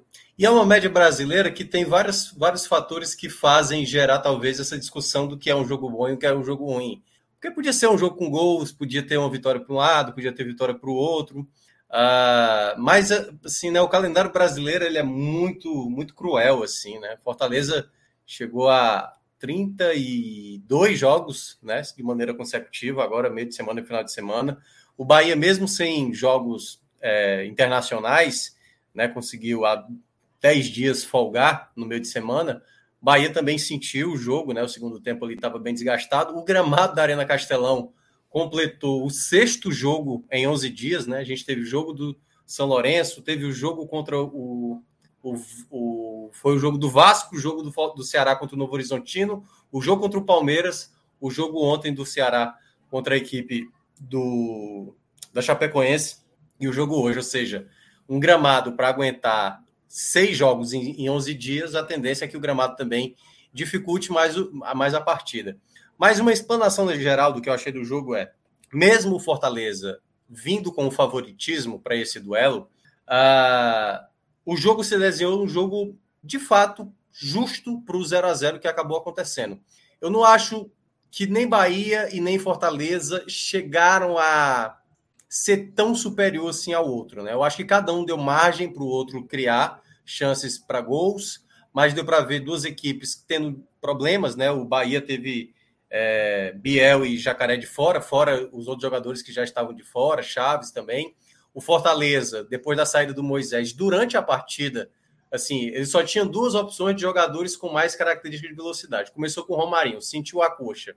Entra o Guilherme, o Guilherme acaba tendo um esbarrão ali com o Marcos Felipe, e aí tem ali a, a saída com poucos minutos que ele tinha entrado. E aí o Fortaleza perdeu muitas peças. Então o jogo ele foi muito mais calcado num contra-ataque do Bahia e o Fortaleza tentando ter a posse da bola. Eu senti, aí falando um pouquinho pelo lado do Fortaleza, depois eu vou dar uma abordagem do Bahia, que o Fortaleza inicialmente na partida jogou com uma certa. Aquela coisa, quando você pega o jogo do, do Palmeiras, é até sacanagem, né? Porque o Fortaleza estava muito focado em tentar diminuir aquele placar. Mas no jogo de hoje eu senti que o Fortaleza estava muito moroso, lento, sabe? Movimentação, aí desconcentração, passe errado. E o Bahia, ao mesmo tempo, estava muito conectado em entender que o jogo era para contra-ataque. Não à toa Fortaleza perdia a bola no ataque e gerava contra-ataques perigosos para o Bahia. E eu acho que a tônica do começo da partida foi essa. O Fortaleza foi conseguir, de fato, melhorar na partida quando tem ali o atendimento por Guilherme, foi, foi o momento mais tenso do jogo, né? Porque uma pancada na cabeça que ele acabou tomando, saiu da partida, e aí nos minutos finais do primeiro tempo, Fortaleza começou a tentar lá criar possibilidades, gerou algum perigo. Então, finalzinho do primeiro tempo, o Fortaleza deu uma acordada. E aí, quando veio da volta do intervalo, teve algumas alterações. Eu acho que é, pesou o fato do Fortaleza não ter outra peça de ataque ofensiva. O Bahia, né, tentando fazer essa proposta do contra-ataque, eu acho que estava bem engatilhado em muitos momentos. O próprio Pedro, que já participou aqui diversas vezes falando do Bahia, ele fala muito isso. Tem muitas vezes que o Bahia ele está se portando bem na partida, mas não consegue fazer desse bom é, equilíbrio, né, como time em aproveitar oportunidades. Já tinha perdido uma chance com o Cicinho no primeiro tempo chegou a perder outras no segundo. E o Fortaleza, obviamente, no pro ataque gerava mais espaço atrás. Então, acho que basicamente o resumo do jogo foi isso. Foi um jogo muito disputado. Claro, a arbitragem não é que ela determinou o resultado. Não acho que ela tenha interferido diretamente. Até porque teve muita reclamação da torcida do Fortaleza quanto ao lance do Marcos Felipe. Que, na minha avaliação, acho que o Marcos Felipe foi bem afobado naquela jogada, mas ele. Aquela coisa, o goleiro geralmente sai daquele jeito, né? a bola vai ali, vai na disputa, ele vai com a cabeça e depois tem o encontro. Eu não achei que foi um lance maldoso, eu acho que ele foi na bola e depois ali na jogada houve um acidente de trabalho. Não acho que era lance para expulsão nem agressão. Só que eu senti que a arbitragem, que é muito inexperiente, era o primeiro jogo da Série A, muitas vezes não soube estar muito próximo da jogada. Nos minutos finais, muitas faltas que eu vi até que o Bahia estava cometendo e o juiz deixava acontecer. Teve lance no primeiro tempo que era lance para amarelo para jogadores do Fortaleza, ele não dava. No segundo, teve lance de amarelo para uh, os jogadores do Bahia, ele também não deu. Então, ele foi se perdendo um pouco quando o jogo ficou mudando ali um pouco o clima, né? a tensão dos últimos minutos. E foi isso, né? O Fortaleza tentando, tentando, tentando, chegou a fazer um gol, só que o Luceiro estava impedido. Acho que as trocas do Voivoda e ele, como ele já tinha feito duas substituições, né? ali né, no primeiro tempo, com a bola rolando. Só tinha direito a uma parada, já tinha feito uma no intervalo, que foi a entrada do Luceiro. Ele segurou muito bem as duas últimas trocas para, obviamente, não ter nenhum tipo de erro. Então, segurou até os 30 para vir com as duas últimas trocas, mas eu acho que muitos jogadores do Fortaleza não aproveitaram bem. Teve Fortaleza teve boas chances ainda de abrir o placar. Eu acho que boa parte das bolas caiu no pé do Pikachu, uma no começo do segundo tempo, uma outra que ele errou passe, Caleb também errou demais. Então eu senti no final, Lucas, aí para fechar é o final da partida era, na minha avaliação, era duas equipes desgastadas tentando ali na última gota, tentando. Então o Bahia teve uma luta muito grande, impediu ataques promissores do Fortaleza e o Fortaleza também com sua defesa, Brits, o próprio uh, o próprio Tite, né, salvando muito bem. Então acho que o resultado ele traduz o que foi o jogo. Duas equipes muito parecidas, um determinado momento o Bahia melhor, outro momento o Fortaleza melhor. Talvez na soma o Fortaleza teve um pouco mais de chegada ao ataque do que a equipe do Bahia, mas quando eu olho realmente a produção e até mesmo as possibilidades finais que aconteceram, porque o Bahia teve uma chance de fazer um gol no fim e o Fortaleza, né, que acabou fazendo, mas o gol foi anulado, eu acho que ficou realmente justo, né? Claro que tem a lamentação pelo Bahia, que já está completando mais um jogo sem vencer, isso é ruim, né? Porque você não, não desgarra ali da zona de rebaixamento. E para o Fortaleza, mais um jogo dentro de casa em que você deixa escapar pontos, né? Já foi assim contra a Inter, foi contra São Paulo e agora contra o Bahia, aquele jogo que era considerado meio que obrigação né, para o Fortaleza vencer, acabou não vencendo, e o 0 a 0 na minha avaliação, foi um placar bem justo. Luca, eu queria pegar esse gancho final aí de Minhoca, de, quando ele fala de obrigação, e para tentar, na verdade, para pedir que você tente traduzir o sentimento da torcida do, do Fortaleza, na, na visão aí do Fortaleza do jogo de hoje, é óbvio, é, pelo recorte atual é, do cenário atual, do Fortaleza nesse momento, e o Bahia nesse momento de instabilidade, de tentar se, se achar um cenário estável ali para é, depois da, da chegada do Grupo City, um momento de transição do Bahia, é, depois de uma volta para a Série A do Campeonato Brasileiro, ao contrário do Fortaleza, que vai para mais uma temporada é, de um nível muito alto de futebol apresentado. É, a, análise pré-jogo era de fato essa, né? que era um jogo de obrigação para o Fortaleza. E não veio a vitória. Diante disso, como é que fica com a tua análise desse 0 a 0 desse ponto conquistado contra o Bahia no Castelão, Lucas? Todo mundo. Boa noite, tá todo mundo, tá todo mundo ouvindo bem? Tá tudo ok aí? Todo, Sim, tá, tá, tá okay? dando uma travada na imagem, mas o áudio tá, tá bem. Beleza, beleza. A internet que é ruim mesmo. É... Então, vamos falar aqui um pouco do, do jogo de hoje, né? Eu acho que o torcedor do Fortaleza olhava para esse jogo de hoje com uma obrigação, uma necessidade de vitória, até pelos últimos três jogos. Né? O Fortaleza vence o São Lourenço, vence o Vasco, vence o Palmeiras, jogando bem todas as três partidas. E chega para enfrentar o Bahia, que não vencia quatro partidas, fez o gol contra o Santos, mas também não faz tantos gols nesses últimos jogos. É, o torcedor do Fortaleza esperava talvez um Bahia mais próximo do Bahia lá de fevereiro, dia 14 de fevereiro, onde Fortaleza fez 3 a 0 podia ter feito 4, 5, 6. Acho que o torcedor do Fortaleza esperou isso. É, eu acho que talvez até o próprio Fortaleza esperasse é, um Bahia mais ativo no campo de ataque, uma posse de bola mais fluida. Mas o Bahia vem, além de desfalcado, o Bahia vinha de uma sequência ali de três jogos em sete dias, jogou em Porto Alegre, desceu para Salvador, veio para Fortaleza, né? Jogo decisivo contra o Santos, teve um jogo contra, contra o Inter em Porto Alegre e veio hoje a partir de hoje. E apesar do Bahia ter tido muito posse de bola, é, não foi aquele Bahia com a posse de bola na frente, no setor ofensivo, como a gente já viu em muitas outras oportunidades, né? É, o Bahia ficou muitas vezes no contragolpe. O Bahia, quando tinha posse de bola, muitas vezes, a maior parte do tempo, era uma posse de bola atrás, buscava muita bola longa. E o Bahia fez valer muito de dois jogadores que foram Tassiano e Everaldo no setor ofensivo. Eles ganharam todas é, disputas naquele setor, é, se antecipando, especialmente do lado do Brits, que me parece bem cansada. A dupla de defesa do Fortaleza hoje, apesar de ter jogado bem, estava bem cansada. E o Fortaleza, né, apesar de vir de três pelo quarto jogo dentro de casa nos últimos, sei lá, dez dias, o Fortaleza está jogando de forma incessante desde aquele jogo contra o Bahia no dia 14 de fevereiro.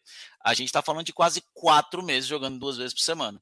São quatro meses onde o Fortaleza joga duas vezes por semana, onde o Fortaleza já teve mata-mata de, de, Libertadores né, na pré, já teve final de Campeonato Cearense, já teve semifinal de Campeonato Cearense, já teve jogos importantes no Campeonato Brasileiro, Copa do Brasil, é, onde o Fortaleza teve jogos importantes na Sul-Americana, os dois jogos contra o São, o São Lourenço, onde teve jogos de mata-mata em Copa do Nordeste. O Fortaleza, o Bahia chegou a 36 jogos na temporada. O Fortaleza chegou a 40.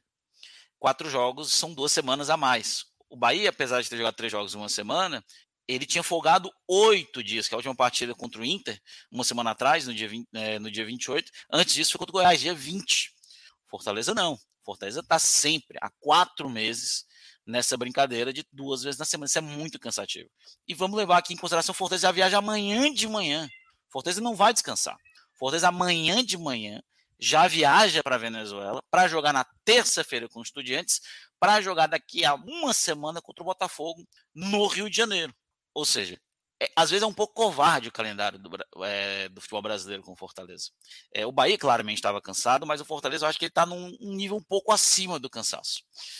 É, eu acho que pouca gente pudesse esperar que o Fortaleza chegar. O Fortaleza tinha quatro jogadores para jogar do lado esquerdo. Pedro Rocha lesionou no começo da temporada. Moisés foi vendido agora. Romarinho sentiu Aliás, a coxa. Só um detalhe, né? Pedro Rocha se machucou no jogo contra o Bahia lá na Fonte Nova, né? Foi lá, na Fonte, lá Nova. Fonte Nova. É. Exatamente. Mas tá, já começou a treinar. Então já Sim. deve voltar aí, talvez, no meio do ano, agora em julho, né? É, então Pedro Rocha é, lesionou no começo da temporada, só volta talvez daqui a um mês, talvez dois. O Moisés foi vendido assim de uma hora para outra, quando a gente talvez pensasse que segurar o Moisés pelo menos até a janela do meio do ano, né? É, tem aí o Romarinho lesiona com 37 minutos de jogo, 5 minutos do Guilherme em campo, o Guilherme numa fatalidade, leva uma pancada. Cara, o outro jogador que poderia jogar pela esquerda, que era o Júnior Santos, foi vendido porque o Fortaleza, pô, a gente tem três jogadores, tudo bem, pode se desfazer de um e ganhar um dinheiro aqui, já que ele não está sendo aproveitado. Cara, é esse tipo de situação que chega, né? Acontece, é do futebol.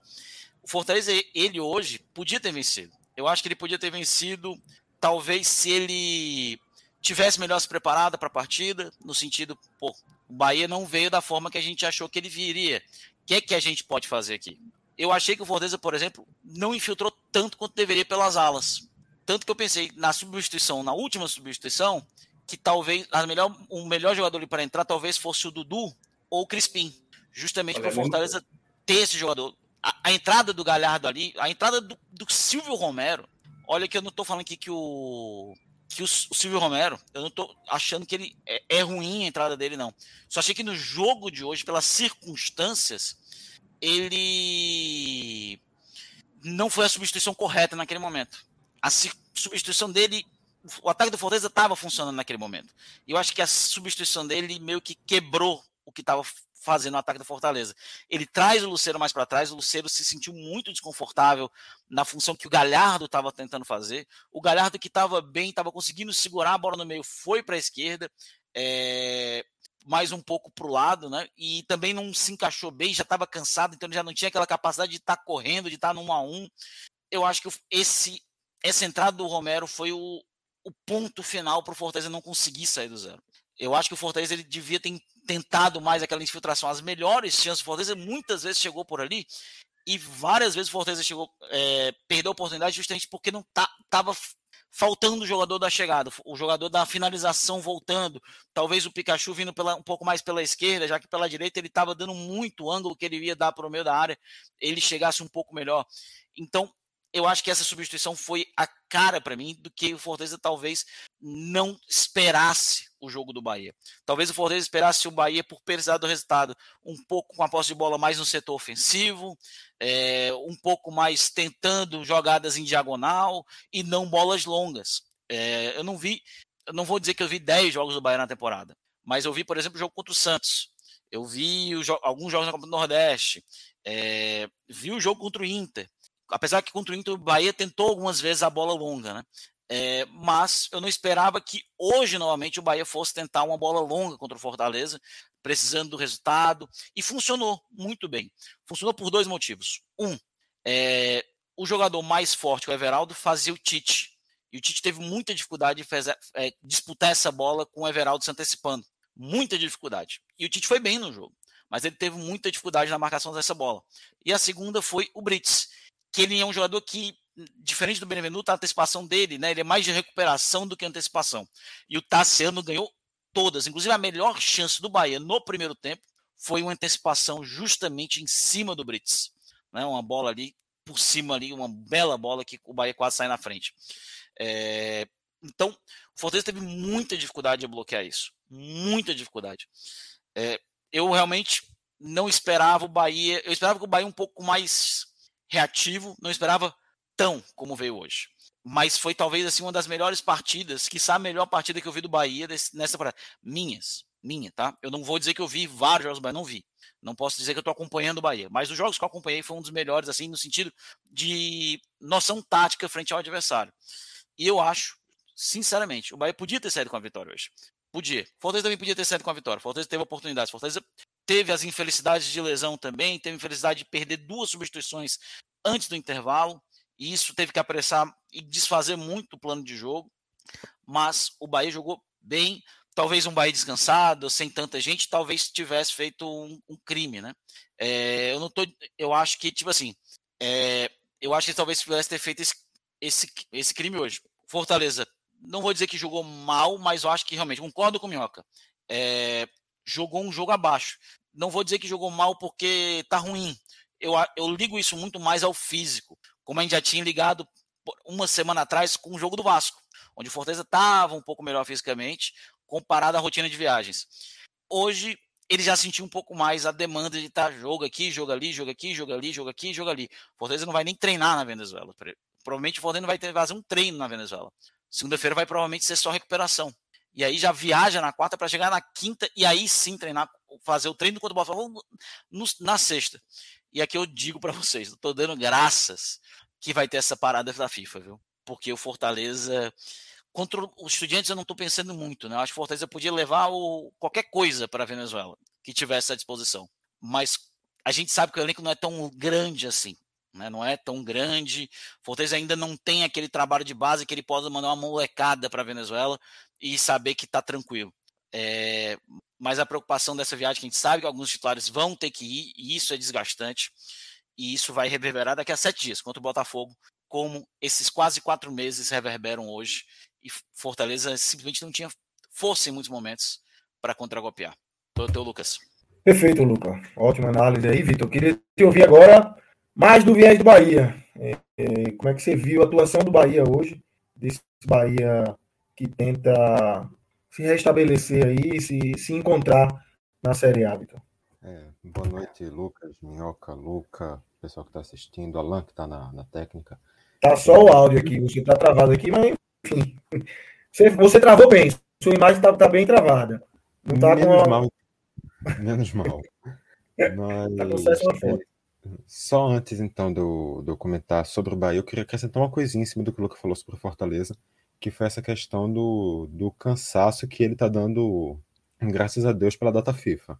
É, no pós-jogo, o próprio Voivoda já falou mais ou menos isso. Eu vou até pegar a aspa dele aqui direitinho, que eles vão ter que fazer uma recuperação em pouco tempo e que ele vai analisar essa situação, porque agora vão ter uma partida importante no Brasileirão contra o Botafogo no sábado, e só depois na data FIFA que eles vão ter algum descanso e recuperação que os jogadores necessitam, tanto fisicamente quanto mentalmente. É, também criticou bastante o estado do gramado do Castelão, que foi uma coisa bem, bem unânime pelo visto, mas enfim, tô, tô aqui viajando um pouquinho falar um pouquinho da situação do Bahia. Bahia chega agora a sete jogos sem, sem triunfar, sem, sem garantir os três pontos. E foi um jogo que chegou com algumas mudanças em relação àquela classificação contra o Santos. O Cicinho, o Tassiano e o Ademir entraram. Cauli foi poupado, ficou no banco. Biel e Vitor Jacaré não foram para o jogo. É, o Bahia começa o jogo muito desorganizado e logo ali naquele início, por volta dos 15 minutos, tem essa dor de cabeça com a lesão do, do Vitor Hugo. O Bahia completamente perdido nesse início do jogo, pelo menos na minha visão. O time na defesa estava conseguindo ali se sustentar, mas o meio de campo não sabia exatamente o que fazer, dava muitos espaços para o Fortaleza, que conseguia ir controlando, não vou dizer controlando o jogo, porque o Fortaleza também não estava conseguindo ter um volume de jogo muito grande nesse início, mas o Fortaleza conseguia ter as ações e o Bahia era perdido, era um time que não conseguia recuperar a bola para ir para o ataque, não conseguia pensar uma jogada, não conseguia se organizar. E de alguma forma, quando tem essa saída do Vitor Hugo, a entrada do Gabriel Xavier, o Bahia dá uma, uma reforçada, o Bahia dá uma crescida. O que seria um susto, dá um. joga um pouquinho o futebol do Bahia para cima. O time se arruma nessa troca, consegue organizar o meio de campo, consegue passar até um pouquinho mais de posse de bola e pela primeira vez no jogo o Bahia se aproxima do campo de ataque. Claramente, a estratégia do, do Bahia não era um jogo de, de domínio ofensivo, não era um jogo de, de poderio, não era um jogo de pressão constante, porque o Bahia sabia da, da condição do jogo, obviamente, e não estava indo para isso. Mas ele conseguiu ali encontrar suas jogadas, parecia, até como acredito que foi o Minhoca que falou, que o Bahia podia ali arrumar um gol e sair do jogo com, com triunfo, não com vitória. Sair com, com triunfo e garantir esses três pontos. Existiu esse cenário, talvez até a entrada do Pikachu. Justamente, se por um lado a, a, uma saída por lesão foi o que fez o, o Bahia se recuperar no jogo, uma saída por lesão foi o que também colocou o Fortaleza de uma forma mais ativa. Aqueles minutos finais do primeiro tempo, quando o Pikachu entra colocando um gás muito forte ali pelo, pela direita, o Bahia sentiu. O Bahia não conseguiu reagir naqueles minutos finais, viu o Fortaleza crescer, ficou. Novamente voltou a ser aquele time perdido do início do, do jogo, mas para sorte do Bahia, já era o final do primeiro tempo, conseguiu ir para o intervalo, conversar e voltar exatamente do mesmo jeito. Os primeiros cinco minutos do jogo, Fortaleza chegou muito perto do gol, em três oportunidades, acredito, uma com o o próprio Pikachu, que finalizou horrorosamente, e outras duas com o Lucero, acho que foi isso. Mas também não. No fim, ficou também por isso. O Bahia voltou ali perdido nesse nervosismo que estava no fim do primeiro tempo, mas quando o ritmo do Fortaleza baixou, o Bahia recuperou a sua, a, uma consistência na última linha. A defesa do Bahia estava resistindo bem. O Bahia defender com a linha de 5, Cicinho e o, e o esquerdo Rian, os dois recuavam bem para completar a, a linha, conseguiam fechar, conseguiam fazer um, uma marcação que ajudava, também contando muito com os erros do Fortaleza no último passe, que estava com muita dificuldade, seja por, pela situação do gramado, seja pelo cansaço, seja pelo que fosse. Fortaleza estava errando muito no último passe, isso facilitou a vida da defesa do Bahia. Fato é que a defesa ali na última linha conseguiu resistir bem. É, o Marcos Felipe teve pouquíssimo trabalho, basicamente não teve defesas para fazer no jogo, foram, salvo engano, duas finalizações certas para cada time no jogo inteiro. Apesar de ser um jogo bastante agitado, foi um jogo de pouco, pouco perigo, de poucos lances de, de muito risco de gol. E isso. Só que esse, essa consistência que o Bahia tinha na última linha, eu não consegui ver ela se refletindo nas outros, nos outros setores do campo. O Bahia tinha uma estratégia de contenção, essa estratégia funcionou, eles conseguiram segurar o Fortaleza, mas para qualquer coisa que pudesse sonhar além disso, eu acho que foi muito restrito o, o momento de, de qualquer, sei lá, potencial ofensivo que o Bahia teve no jogo. Ele teve ali um momento, por menos de 30 minutos, uns 20, 25 minutos no primeiro tempo, que o Bahia teve uma chance real de conseguir alguma jogada no ataque, mas foi uma coisa restrita aquele tempo. O meio de campo do Bahia, ao longo de todo o segundo tempo, ficou batendo cabeça, não conseguiu se encontrar, não conseguiu fazer com que a bola, quando fosse recuperada, chegasse até o ataque. O ataque também, quando tinha bola, não conseguia dar velocidade pelas pontas, isso piorou ainda mais com as substituições. E Everaldo ficou ali na, no ataque basicamente não viu a cor da bola o jogo inteiro. Então o ataque do Bahia foi inexistente para além daqueles 20 a 25 minutos no primeiro tempo. A consistência que existiu na defesa não existiu no, no resto do time. E o próprio Renato Paiva fez uma análise positiva do jogo a partir justamente dessa, dessa intenção de segurar o Fortaleza. Se você olhar exclusivamente para esse ponto, ok, o Bahia fez o que estava propondo, o Bahia conseguiu seu resultado e garantiu o seu ponto, mas eu acho que no futebol não dá para restringir os olhos a apenas se defender, mesmo que seja em um jogo que você está fora de casa enfrentando um adversário melhor. Você tem que ter pelo menos alguma capacidade de aplicar uma velocidade para tentar um contra-ataque, e isso o Bahia não conseguiu ter ao longo da, da grande parte do jogo. Aliás, eu, eu até para complementar uma coisa que vocês mencionaram, né? Eu acho que por um momento assim o jogo ficou muito incerto, né? Assim, porque na reta final deu para ver que o Fortaleza se lançou para o ataque o Bahia também esperando contra-ataque. Eu falava isso na rádio também, que era assim: o Fortaleza precisa, obviamente, tentar buscar o resultado da vitória dentro de casa, mas os contra-ataques do Bahia também estão bem perigosos. assim. A defesa do, do Fortaleza estava bem exposta. assim. Tinha momentos que o Bahia ia para o contra-ataque com a defesa do Fortaleza bem aberta em, em muitos momentos. E eu, eu senti que o jogo, ele, claro, poderia sair um gol, e acho que quem fizesse o gol tinha grande chance de sair vitorioso, porque Acho que os dois times já estavam muito no limite ali, muito no limite mesmo. E, e, acho que pelas faltas de peças, né? Como o Vitor acabou de lembrar, né? Não tinha, você não tinha um Biel, você não tinha um Jacaré, né? Ali o jogador de mais intensidade. Acho que faltou um pouco isso. O Fortaleza, assim, acho que até que uma preocupação, por, por isso que eu acho que o Voivoda mencionou essa questão que o Vitor mencionou na coletiva.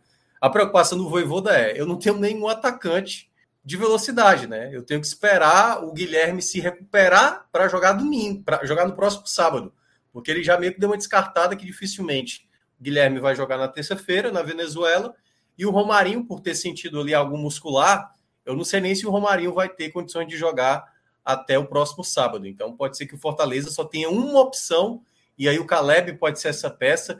E aí se você só tem o Caleb, por exemplo, eu não acho que é para utilizá-lo, entendeu? Para esse jogo. Eu pensaria colocar Lucas Esteves no jogo lá, lá, lá em Mérida, né? Aliás, não vai ser em Mérida, né? É, Crispim jogar de meia esquerda, por exemplo. Porque esse é o jogo onde o Fortaleza não precisa, sabe? Ah, vitória, 100 mil dólares, ok, melhor campanha para tentar é, meio que resolver jogos em casa. Mas agora você tem que pensar, acho que muito no jogo do Botafogo, sabe? Assim, o jogo do Botafogo Vamos é muito sinceros, importante. né? É, a gente tava. O Fortaleza vai pegar um time que tá morto. Tá Isso, morto. exato, já tá eliminado. Não, o que eles vão tentar. O que eles vão tentar, Luca, é tentar ganhar 100 mil dólares, né? Porque agora a ah. partida de Sul-Americana tem esse atrativo a mais aí para quem, quem já tá eliminado. É jogo. É jogo para jogar Dudu, para jogar Esteves, que tem que fazer valer salário, Cebalhos, é dia de Chapo. Dá chance para Morim, Samuel, jogar Morim, Samuel, é. o Zanocelo para ter mais, roda, mais tempo de jogo também, que não tá é. jogando tanto. E é, aí. Crispim. Bicho, é uma, jogo para botar essa galera. Sim. Uma outra coisa também, e aí tem a ver com Bahia, né?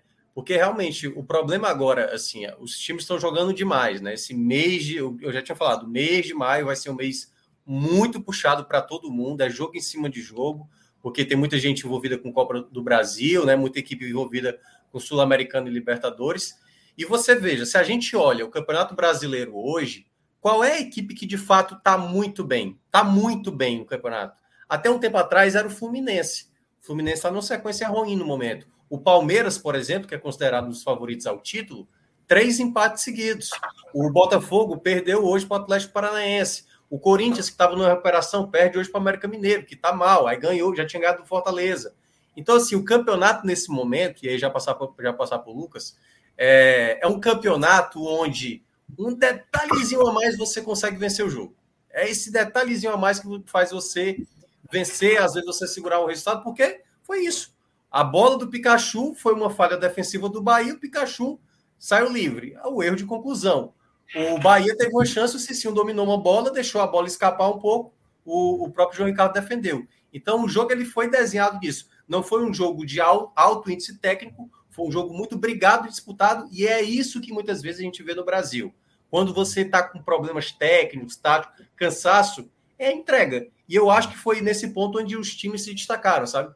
Deu para ver ali jogadores se esforçando e dando carrinho e tudo mais. Por isso que o jogo não ficou tão vistoso de ver. Eu acho que foi um resumo do que foi esse 0 a 0 na Arena Castelão, por todos os contextos que a gente já explicou, né? Gramado, cansaço, viagem, é, jogador lesionado, né? Já tendo que mudar o, a, a, ideia de jogo logo no início, como foi o caso do Fortaleza. Então, realmente, é, é, é às vezes acontece, e eu acho que isso foi um pouco do que resultou o 0 a 0 de hoje, Lu. Perfeito. Minhoca, eu queria puxar com você agora os destaques que você trouxesse aí. Você pode trazer a visão. É, na verdade, vamos começar pelo Fortaleza, a gente faz você abrindo ah. e Luca com Fortaleza, depois você pode trazer também o do Bahia é, com Vitor, mas vamos começar pelo Fortaleza. É, assim, foi um jogo onde o Fortaleza teve uma certa dificuldade. vou começar pelos negativos, que para mim acho que é mais fácil. Ah, Caleb, mais uma vez, eu acho que eu senti que o Caleb errou muitas jogadas simples, errou jogadas. Teve uma jogada que ele pegou uma bola na esquerda, tinha dois jogadores na área, eu acho que era do Série Galhardo, e ele erra um passe assim que não deveria ter perdido. E eu acho que esse pensar do Caleb nos últimos jogos, eu acho que tem dificultado muitas jogadas. Eu acho que o Caleb foi um dos pontos negativos do jogo. Uh, outro jogador que também não foi bem assim na partida, Pochettino teve uma certa dificuldade, e até mesmo porque, por não ter é, assim, né, um, um, ataque tão forte, né? O Pochettino pouco finalizou, que é algo também que ele tem uma, ele usa isso como arma.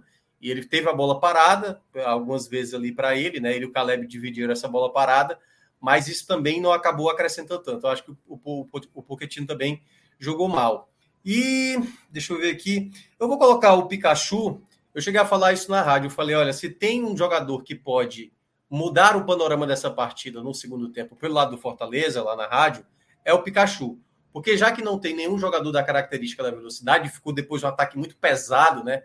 Galhardo cansado, Lucero, Romero, não tinha aquela, sabe, o, o cara do, do pensar, quer dizer, era para ser o Galhardo, né? Mas o Galhardo já no final já estava caindo pelo lado esquerdo, entendeu? Já não fazia mais a recomposição. E aí o Pikachu era essa peça. E o Pikachu teve pelo menos três bolas boas na direita para fazer a jogada certa, né? A melhor delas, como disse o Vitor, perdeu uma chance inacreditável no começo do segundo tempo, que não deveria ter perdido até porque ele já tinha pouco tempo entrado, entrou no final do primeiro tempo, né? Então, essa desatenção do Pikachu às vezes custa, sabe? Custa muito. É... E do lado positivo do Fortaleza, deixa eu dar uma olhada aqui.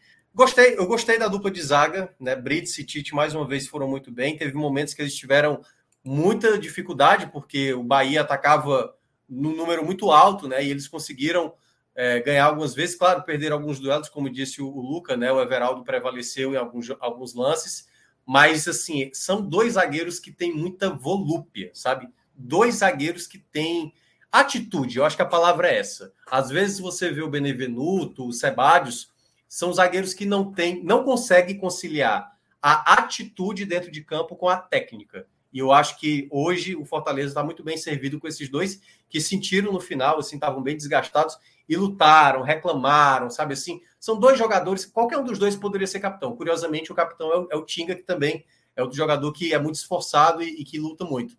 Mas os dois, assim, têm uma postura muito interessante, muito interessante mesmo de, de luta, de sempre estar buscando.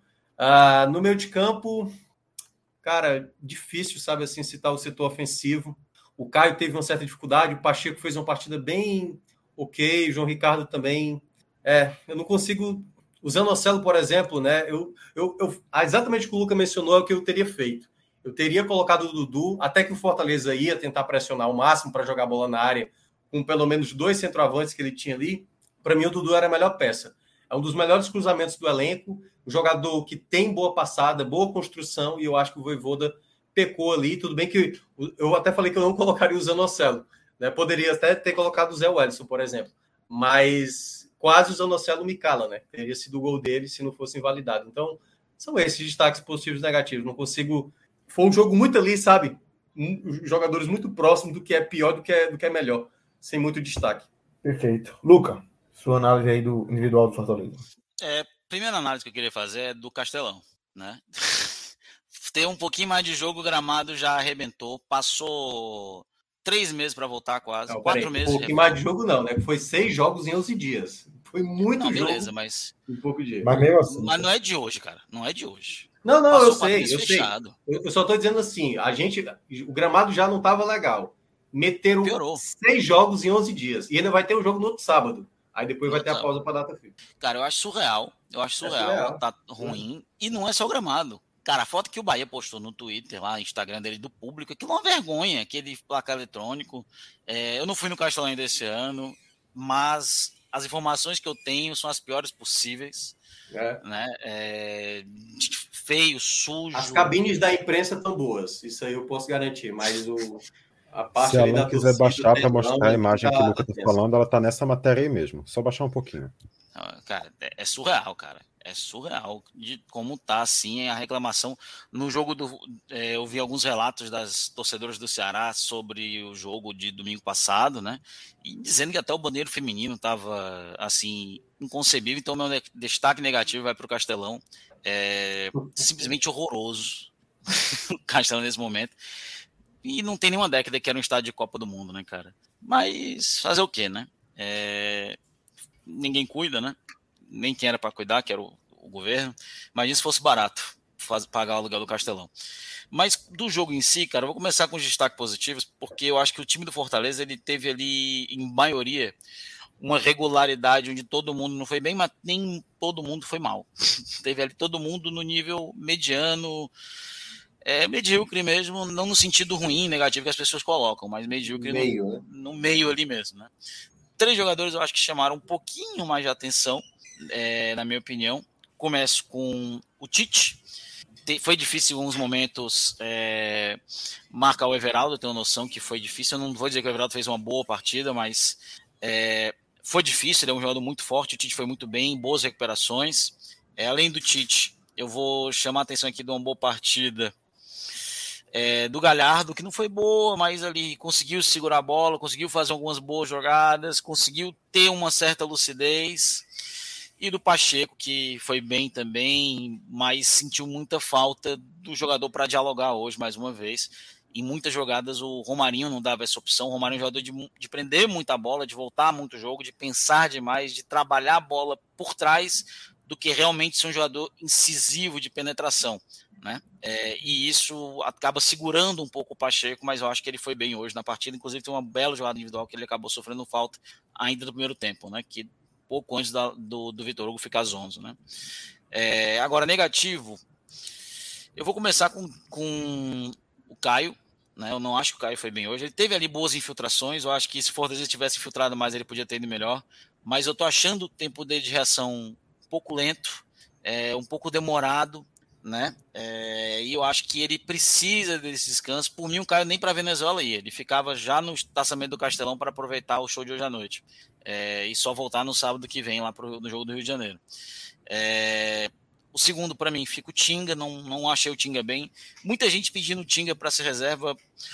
É, eu entendo, né? depois do jogo contra o Solares eu entendi porque eu tinha titular, ele tem uma importância tática muito grande, e hoje ele foi importante taticamente, em muitos momentos é, a bola ali cruzada na, no, na segunda parte, na segundo pau, que poderia estar sendo que tem uma boa jogada aérea, a gente lembra disso no, no Boa, a gente lembra disso no Grêmio, onde ele finalizava bem por cima.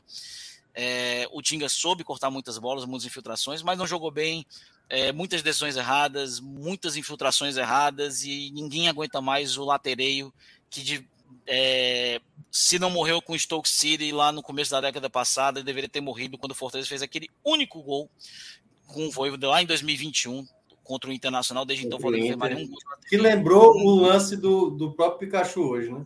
É, mas depois nunca mais acertou, né? O latereio. é, e por fim, para mim, o, o, pior em campo para mim foi o Galeb. Não tá bem, demorando para pensar, não tá jogando bem. Acho que o Galeb realmente precisa de um descanso. É um jogador que nunca teve nesse tipo de. É, o Caleb é um jogador que se desgasta e é um jogador que está se desgastando mais por estar tá jogando um pouco mais aberto, quando ele é um jogador mais centralizado e a falta de pontas está trazendo o Caleb para é, a ponta direita, por exemplo.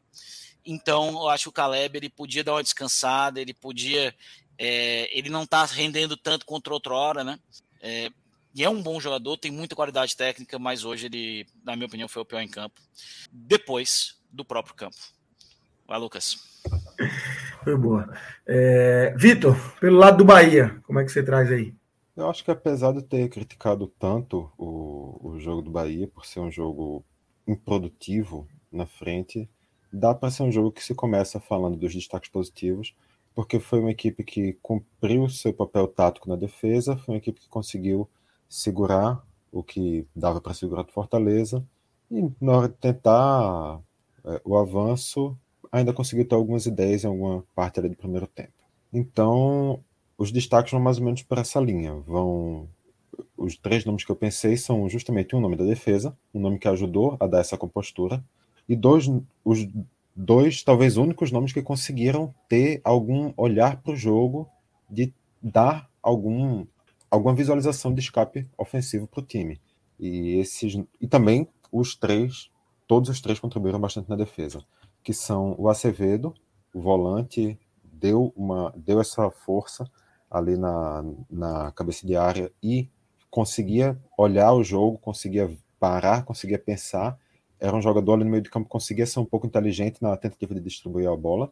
O Canu, o zagueiro, ganhando basicamente todas as disputas na, na área, conseguiu se sair bem, conseguiu segurar o que dava para segurar do, do ataque do Fortaleza.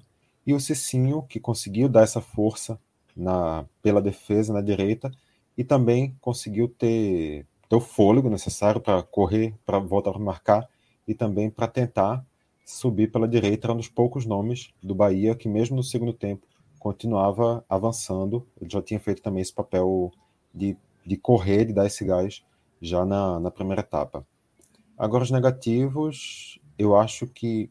E assim, na verdade, ainda falando dos positivos, tem outros nomes que, em parte do primeiro tempo, saíram como nomes que poderiam ser elogiados. O próprio Tassiano, Tassiano fez um jogo ruim. Não estou dizendo que Tassiano fez um jogo bom. Mas mesmo fazendo um jogo ruim, existia um recorte de jogo ali naqueles minutos de, de domínio do Bahia que Tassiano foi importante para a distribuição ofensiva. O, o Rezende, Rezende ganhou muitas disputas na, na cabeça de área no primeiro tempo. Eu até estranhei a substituição e eu acho, inclusive, que a saída dele pode ter sido um dos motivos que fez o Bahia se perder ali um pouquinho no meio de campo que fez o Bahia se perder um pouquinho no, no meio de campo para a segunda etapa, mas foi a preferência do, do Renato Paiva tirar ele para colocar uma opção mais ofensiva e dar essa força para ataque, o que deu errado. Tanto que os três nomes que eu vou falar de destaques negativos são nomes ofensivos, porque o Bahia foi basicamente improdutivo no, no setor ofensivo. Ademir, enquanto teve jogo, era a pessoa que deveria ser responsável por dar velocidade para o time, mas não conseguiu aplicar isso em nenhum momento do jogo. Foi um jogador desaparecido em boas partes do tanto do primeiro quanto e também do segundo enquanto ele esteve em campo. Everaldo, vocês destacaram que ele, que ele ganhou ali algumas disputas, mas ofensivamente ele foi um jogador bem desaparecido, não conseguiu gerar perigo nenhum, teve muita dificuldade em campo, então entra também como destaque negativo. E Cauli, que entrou no segundo tempo e também, quando entrou, pegou o que Tassiano estava fazendo de ruim e conseguiu fazer pior ainda. Então, desempenho muito ruim dessas três peças todas de ataque do Bahia. Minhoca, você tem alguma, algum ponto a acrescentar aí nessa questão individual do Bahia? É, assim, o que mais me chamou a atenção do lado positivo do Bahia foi o Cicinho, assim, sabe? Que é um jogador que é muito contestado e participou muito bem do jogo, muito bem do jogo mesmo, assim, chegou ao ataque muitas vezes, ajudou em jogadas ofensivas, teve oportunidade até de fazer gol, é, teve muita luta também, eu acho que é um ponto importante, né? Assim, é, quando você tem um jogador muito ruim no elenco, assim, que é muito contestado, e quando ele faz esse bom jogo, dá aquela sensação de que, opa, será que dá para contar com esse cara? Um momento, assim, talvez esse jogo dê um bom indício, né? Até porque Jacaré saiu machucado no último jogo, e mesmo ainda fazendo ressalvas, acho que o Cicinho ainda é um jogador, né? Sempre tem que ter um pezinho atrás, porque não é um jogador de, de muita qualidade a partida de hoje foi o jogador que mais me surpreendeu dentro de campo. Assim. Eu tinha expect... cada, cada jogo começa, cada jogador tem uma expectativa. Esse aqui é bom, se espera mais. Esse aqui é ruim, se espera menos. E o cara que mais superou essa expectativa foi o Cicinho, assim, sem sombra de dúvida. Vou destacar os outros dois, né? O, o próprio Vitor colocou um dos zagueiros, vou colocar dois zagueiros. Vou colocar Canu e David Duarte, que eu acho que fizeram boas partidas. Teve muitos momentos, bolas longas que o Fortaleza gosta de esticar e os dois conseguiram cortar muito bem, ganhar disputa aérea também foi um outro ponto importante. Acho que a dupla de zaga também foi muito bem. Do lado negativo, é, Tassiano teve ali um leve momento bom, mas eu acho que no geral era um jogador, até porque não tinha jogado no meio de semana, que eu esperava mais. Então, a mesma coisa que eu escolhi Cicinho, né? Pelo fato de esperar menos e ter entregado muito mais, Tassiano esperava mais e acabou entregando bem abaixo. Everaldo também foi mal. E aí, Ademir também eu não gostei muito, não, mas eu vou ficar com o Rian. Rian eu achei ele bem tímido, não. E teve o lado direito ali com o Pikachu, né? Ele teve uma certa dificuldade de fechar o lado esquerdo defensivo do Bahia. É o terceiro nome que eu listo aí como destaque negativo. É, tu falou de, de Tassiano, eu vou puxar um comentário Malaguti fez esse comentário, não lembro exatamente quando, mas foi justamente num jogo que ele estava analisando Bahia. E Malaguti conhece o futebol do Tassiano há, há, muitos anos, claro. E ele falou alguma coisa mais ou menos que quando, quanto mais você espera de Tassiano, menos ele entrega. Os jogos que você tem uma expectativa maior para ele são jogos que ele vai, vai ter o um pior desempenho. Aí, resumo. É isso, é isso. Então, galera, vamos fechando aqui. Vitor, valeu, valeu, Luca, valeu, Minhoca, Alan que está por aí também nos bastidores todo mundo que acompanhou a gente aqui. Fiquem ligados sempre aqui no podcast 45 Minutos, a nossa timeline aqui no YouTube, nas nossas redes sociais, no NE45. E, amanhã, é só, é, amanhã é só esporte, né? Amanhã. É, é só esporte. Sozinho, né? Sozinho, é, ontem jogou Vitória e Ceará, hoje Bahia e Fortaleza, Santa Cruz e Náutico. Só Ou seja, amanhã todos, amanhã todos abraçados com o Popote. E eu vou, eu todo, ninguém perdeu, né? Verdade, verdade. Ninguém perdeu. E nem levou gol. E nem, levou gol. gol. Nem levou Meu gol. Deus do céu. Ei, esporte. Ei, esporte. Tá lascado. É do, é, tem que fazer dois gols. Tem que fazer dois gols. Esse gol aí do Londrina já tá. possibilidade de lei do ex no time do Londrina já são três. Não, é, já, amanhã já tem um gol do Londrina, Lucas. Já espere isso. Tem que fazer dois gols amanhã.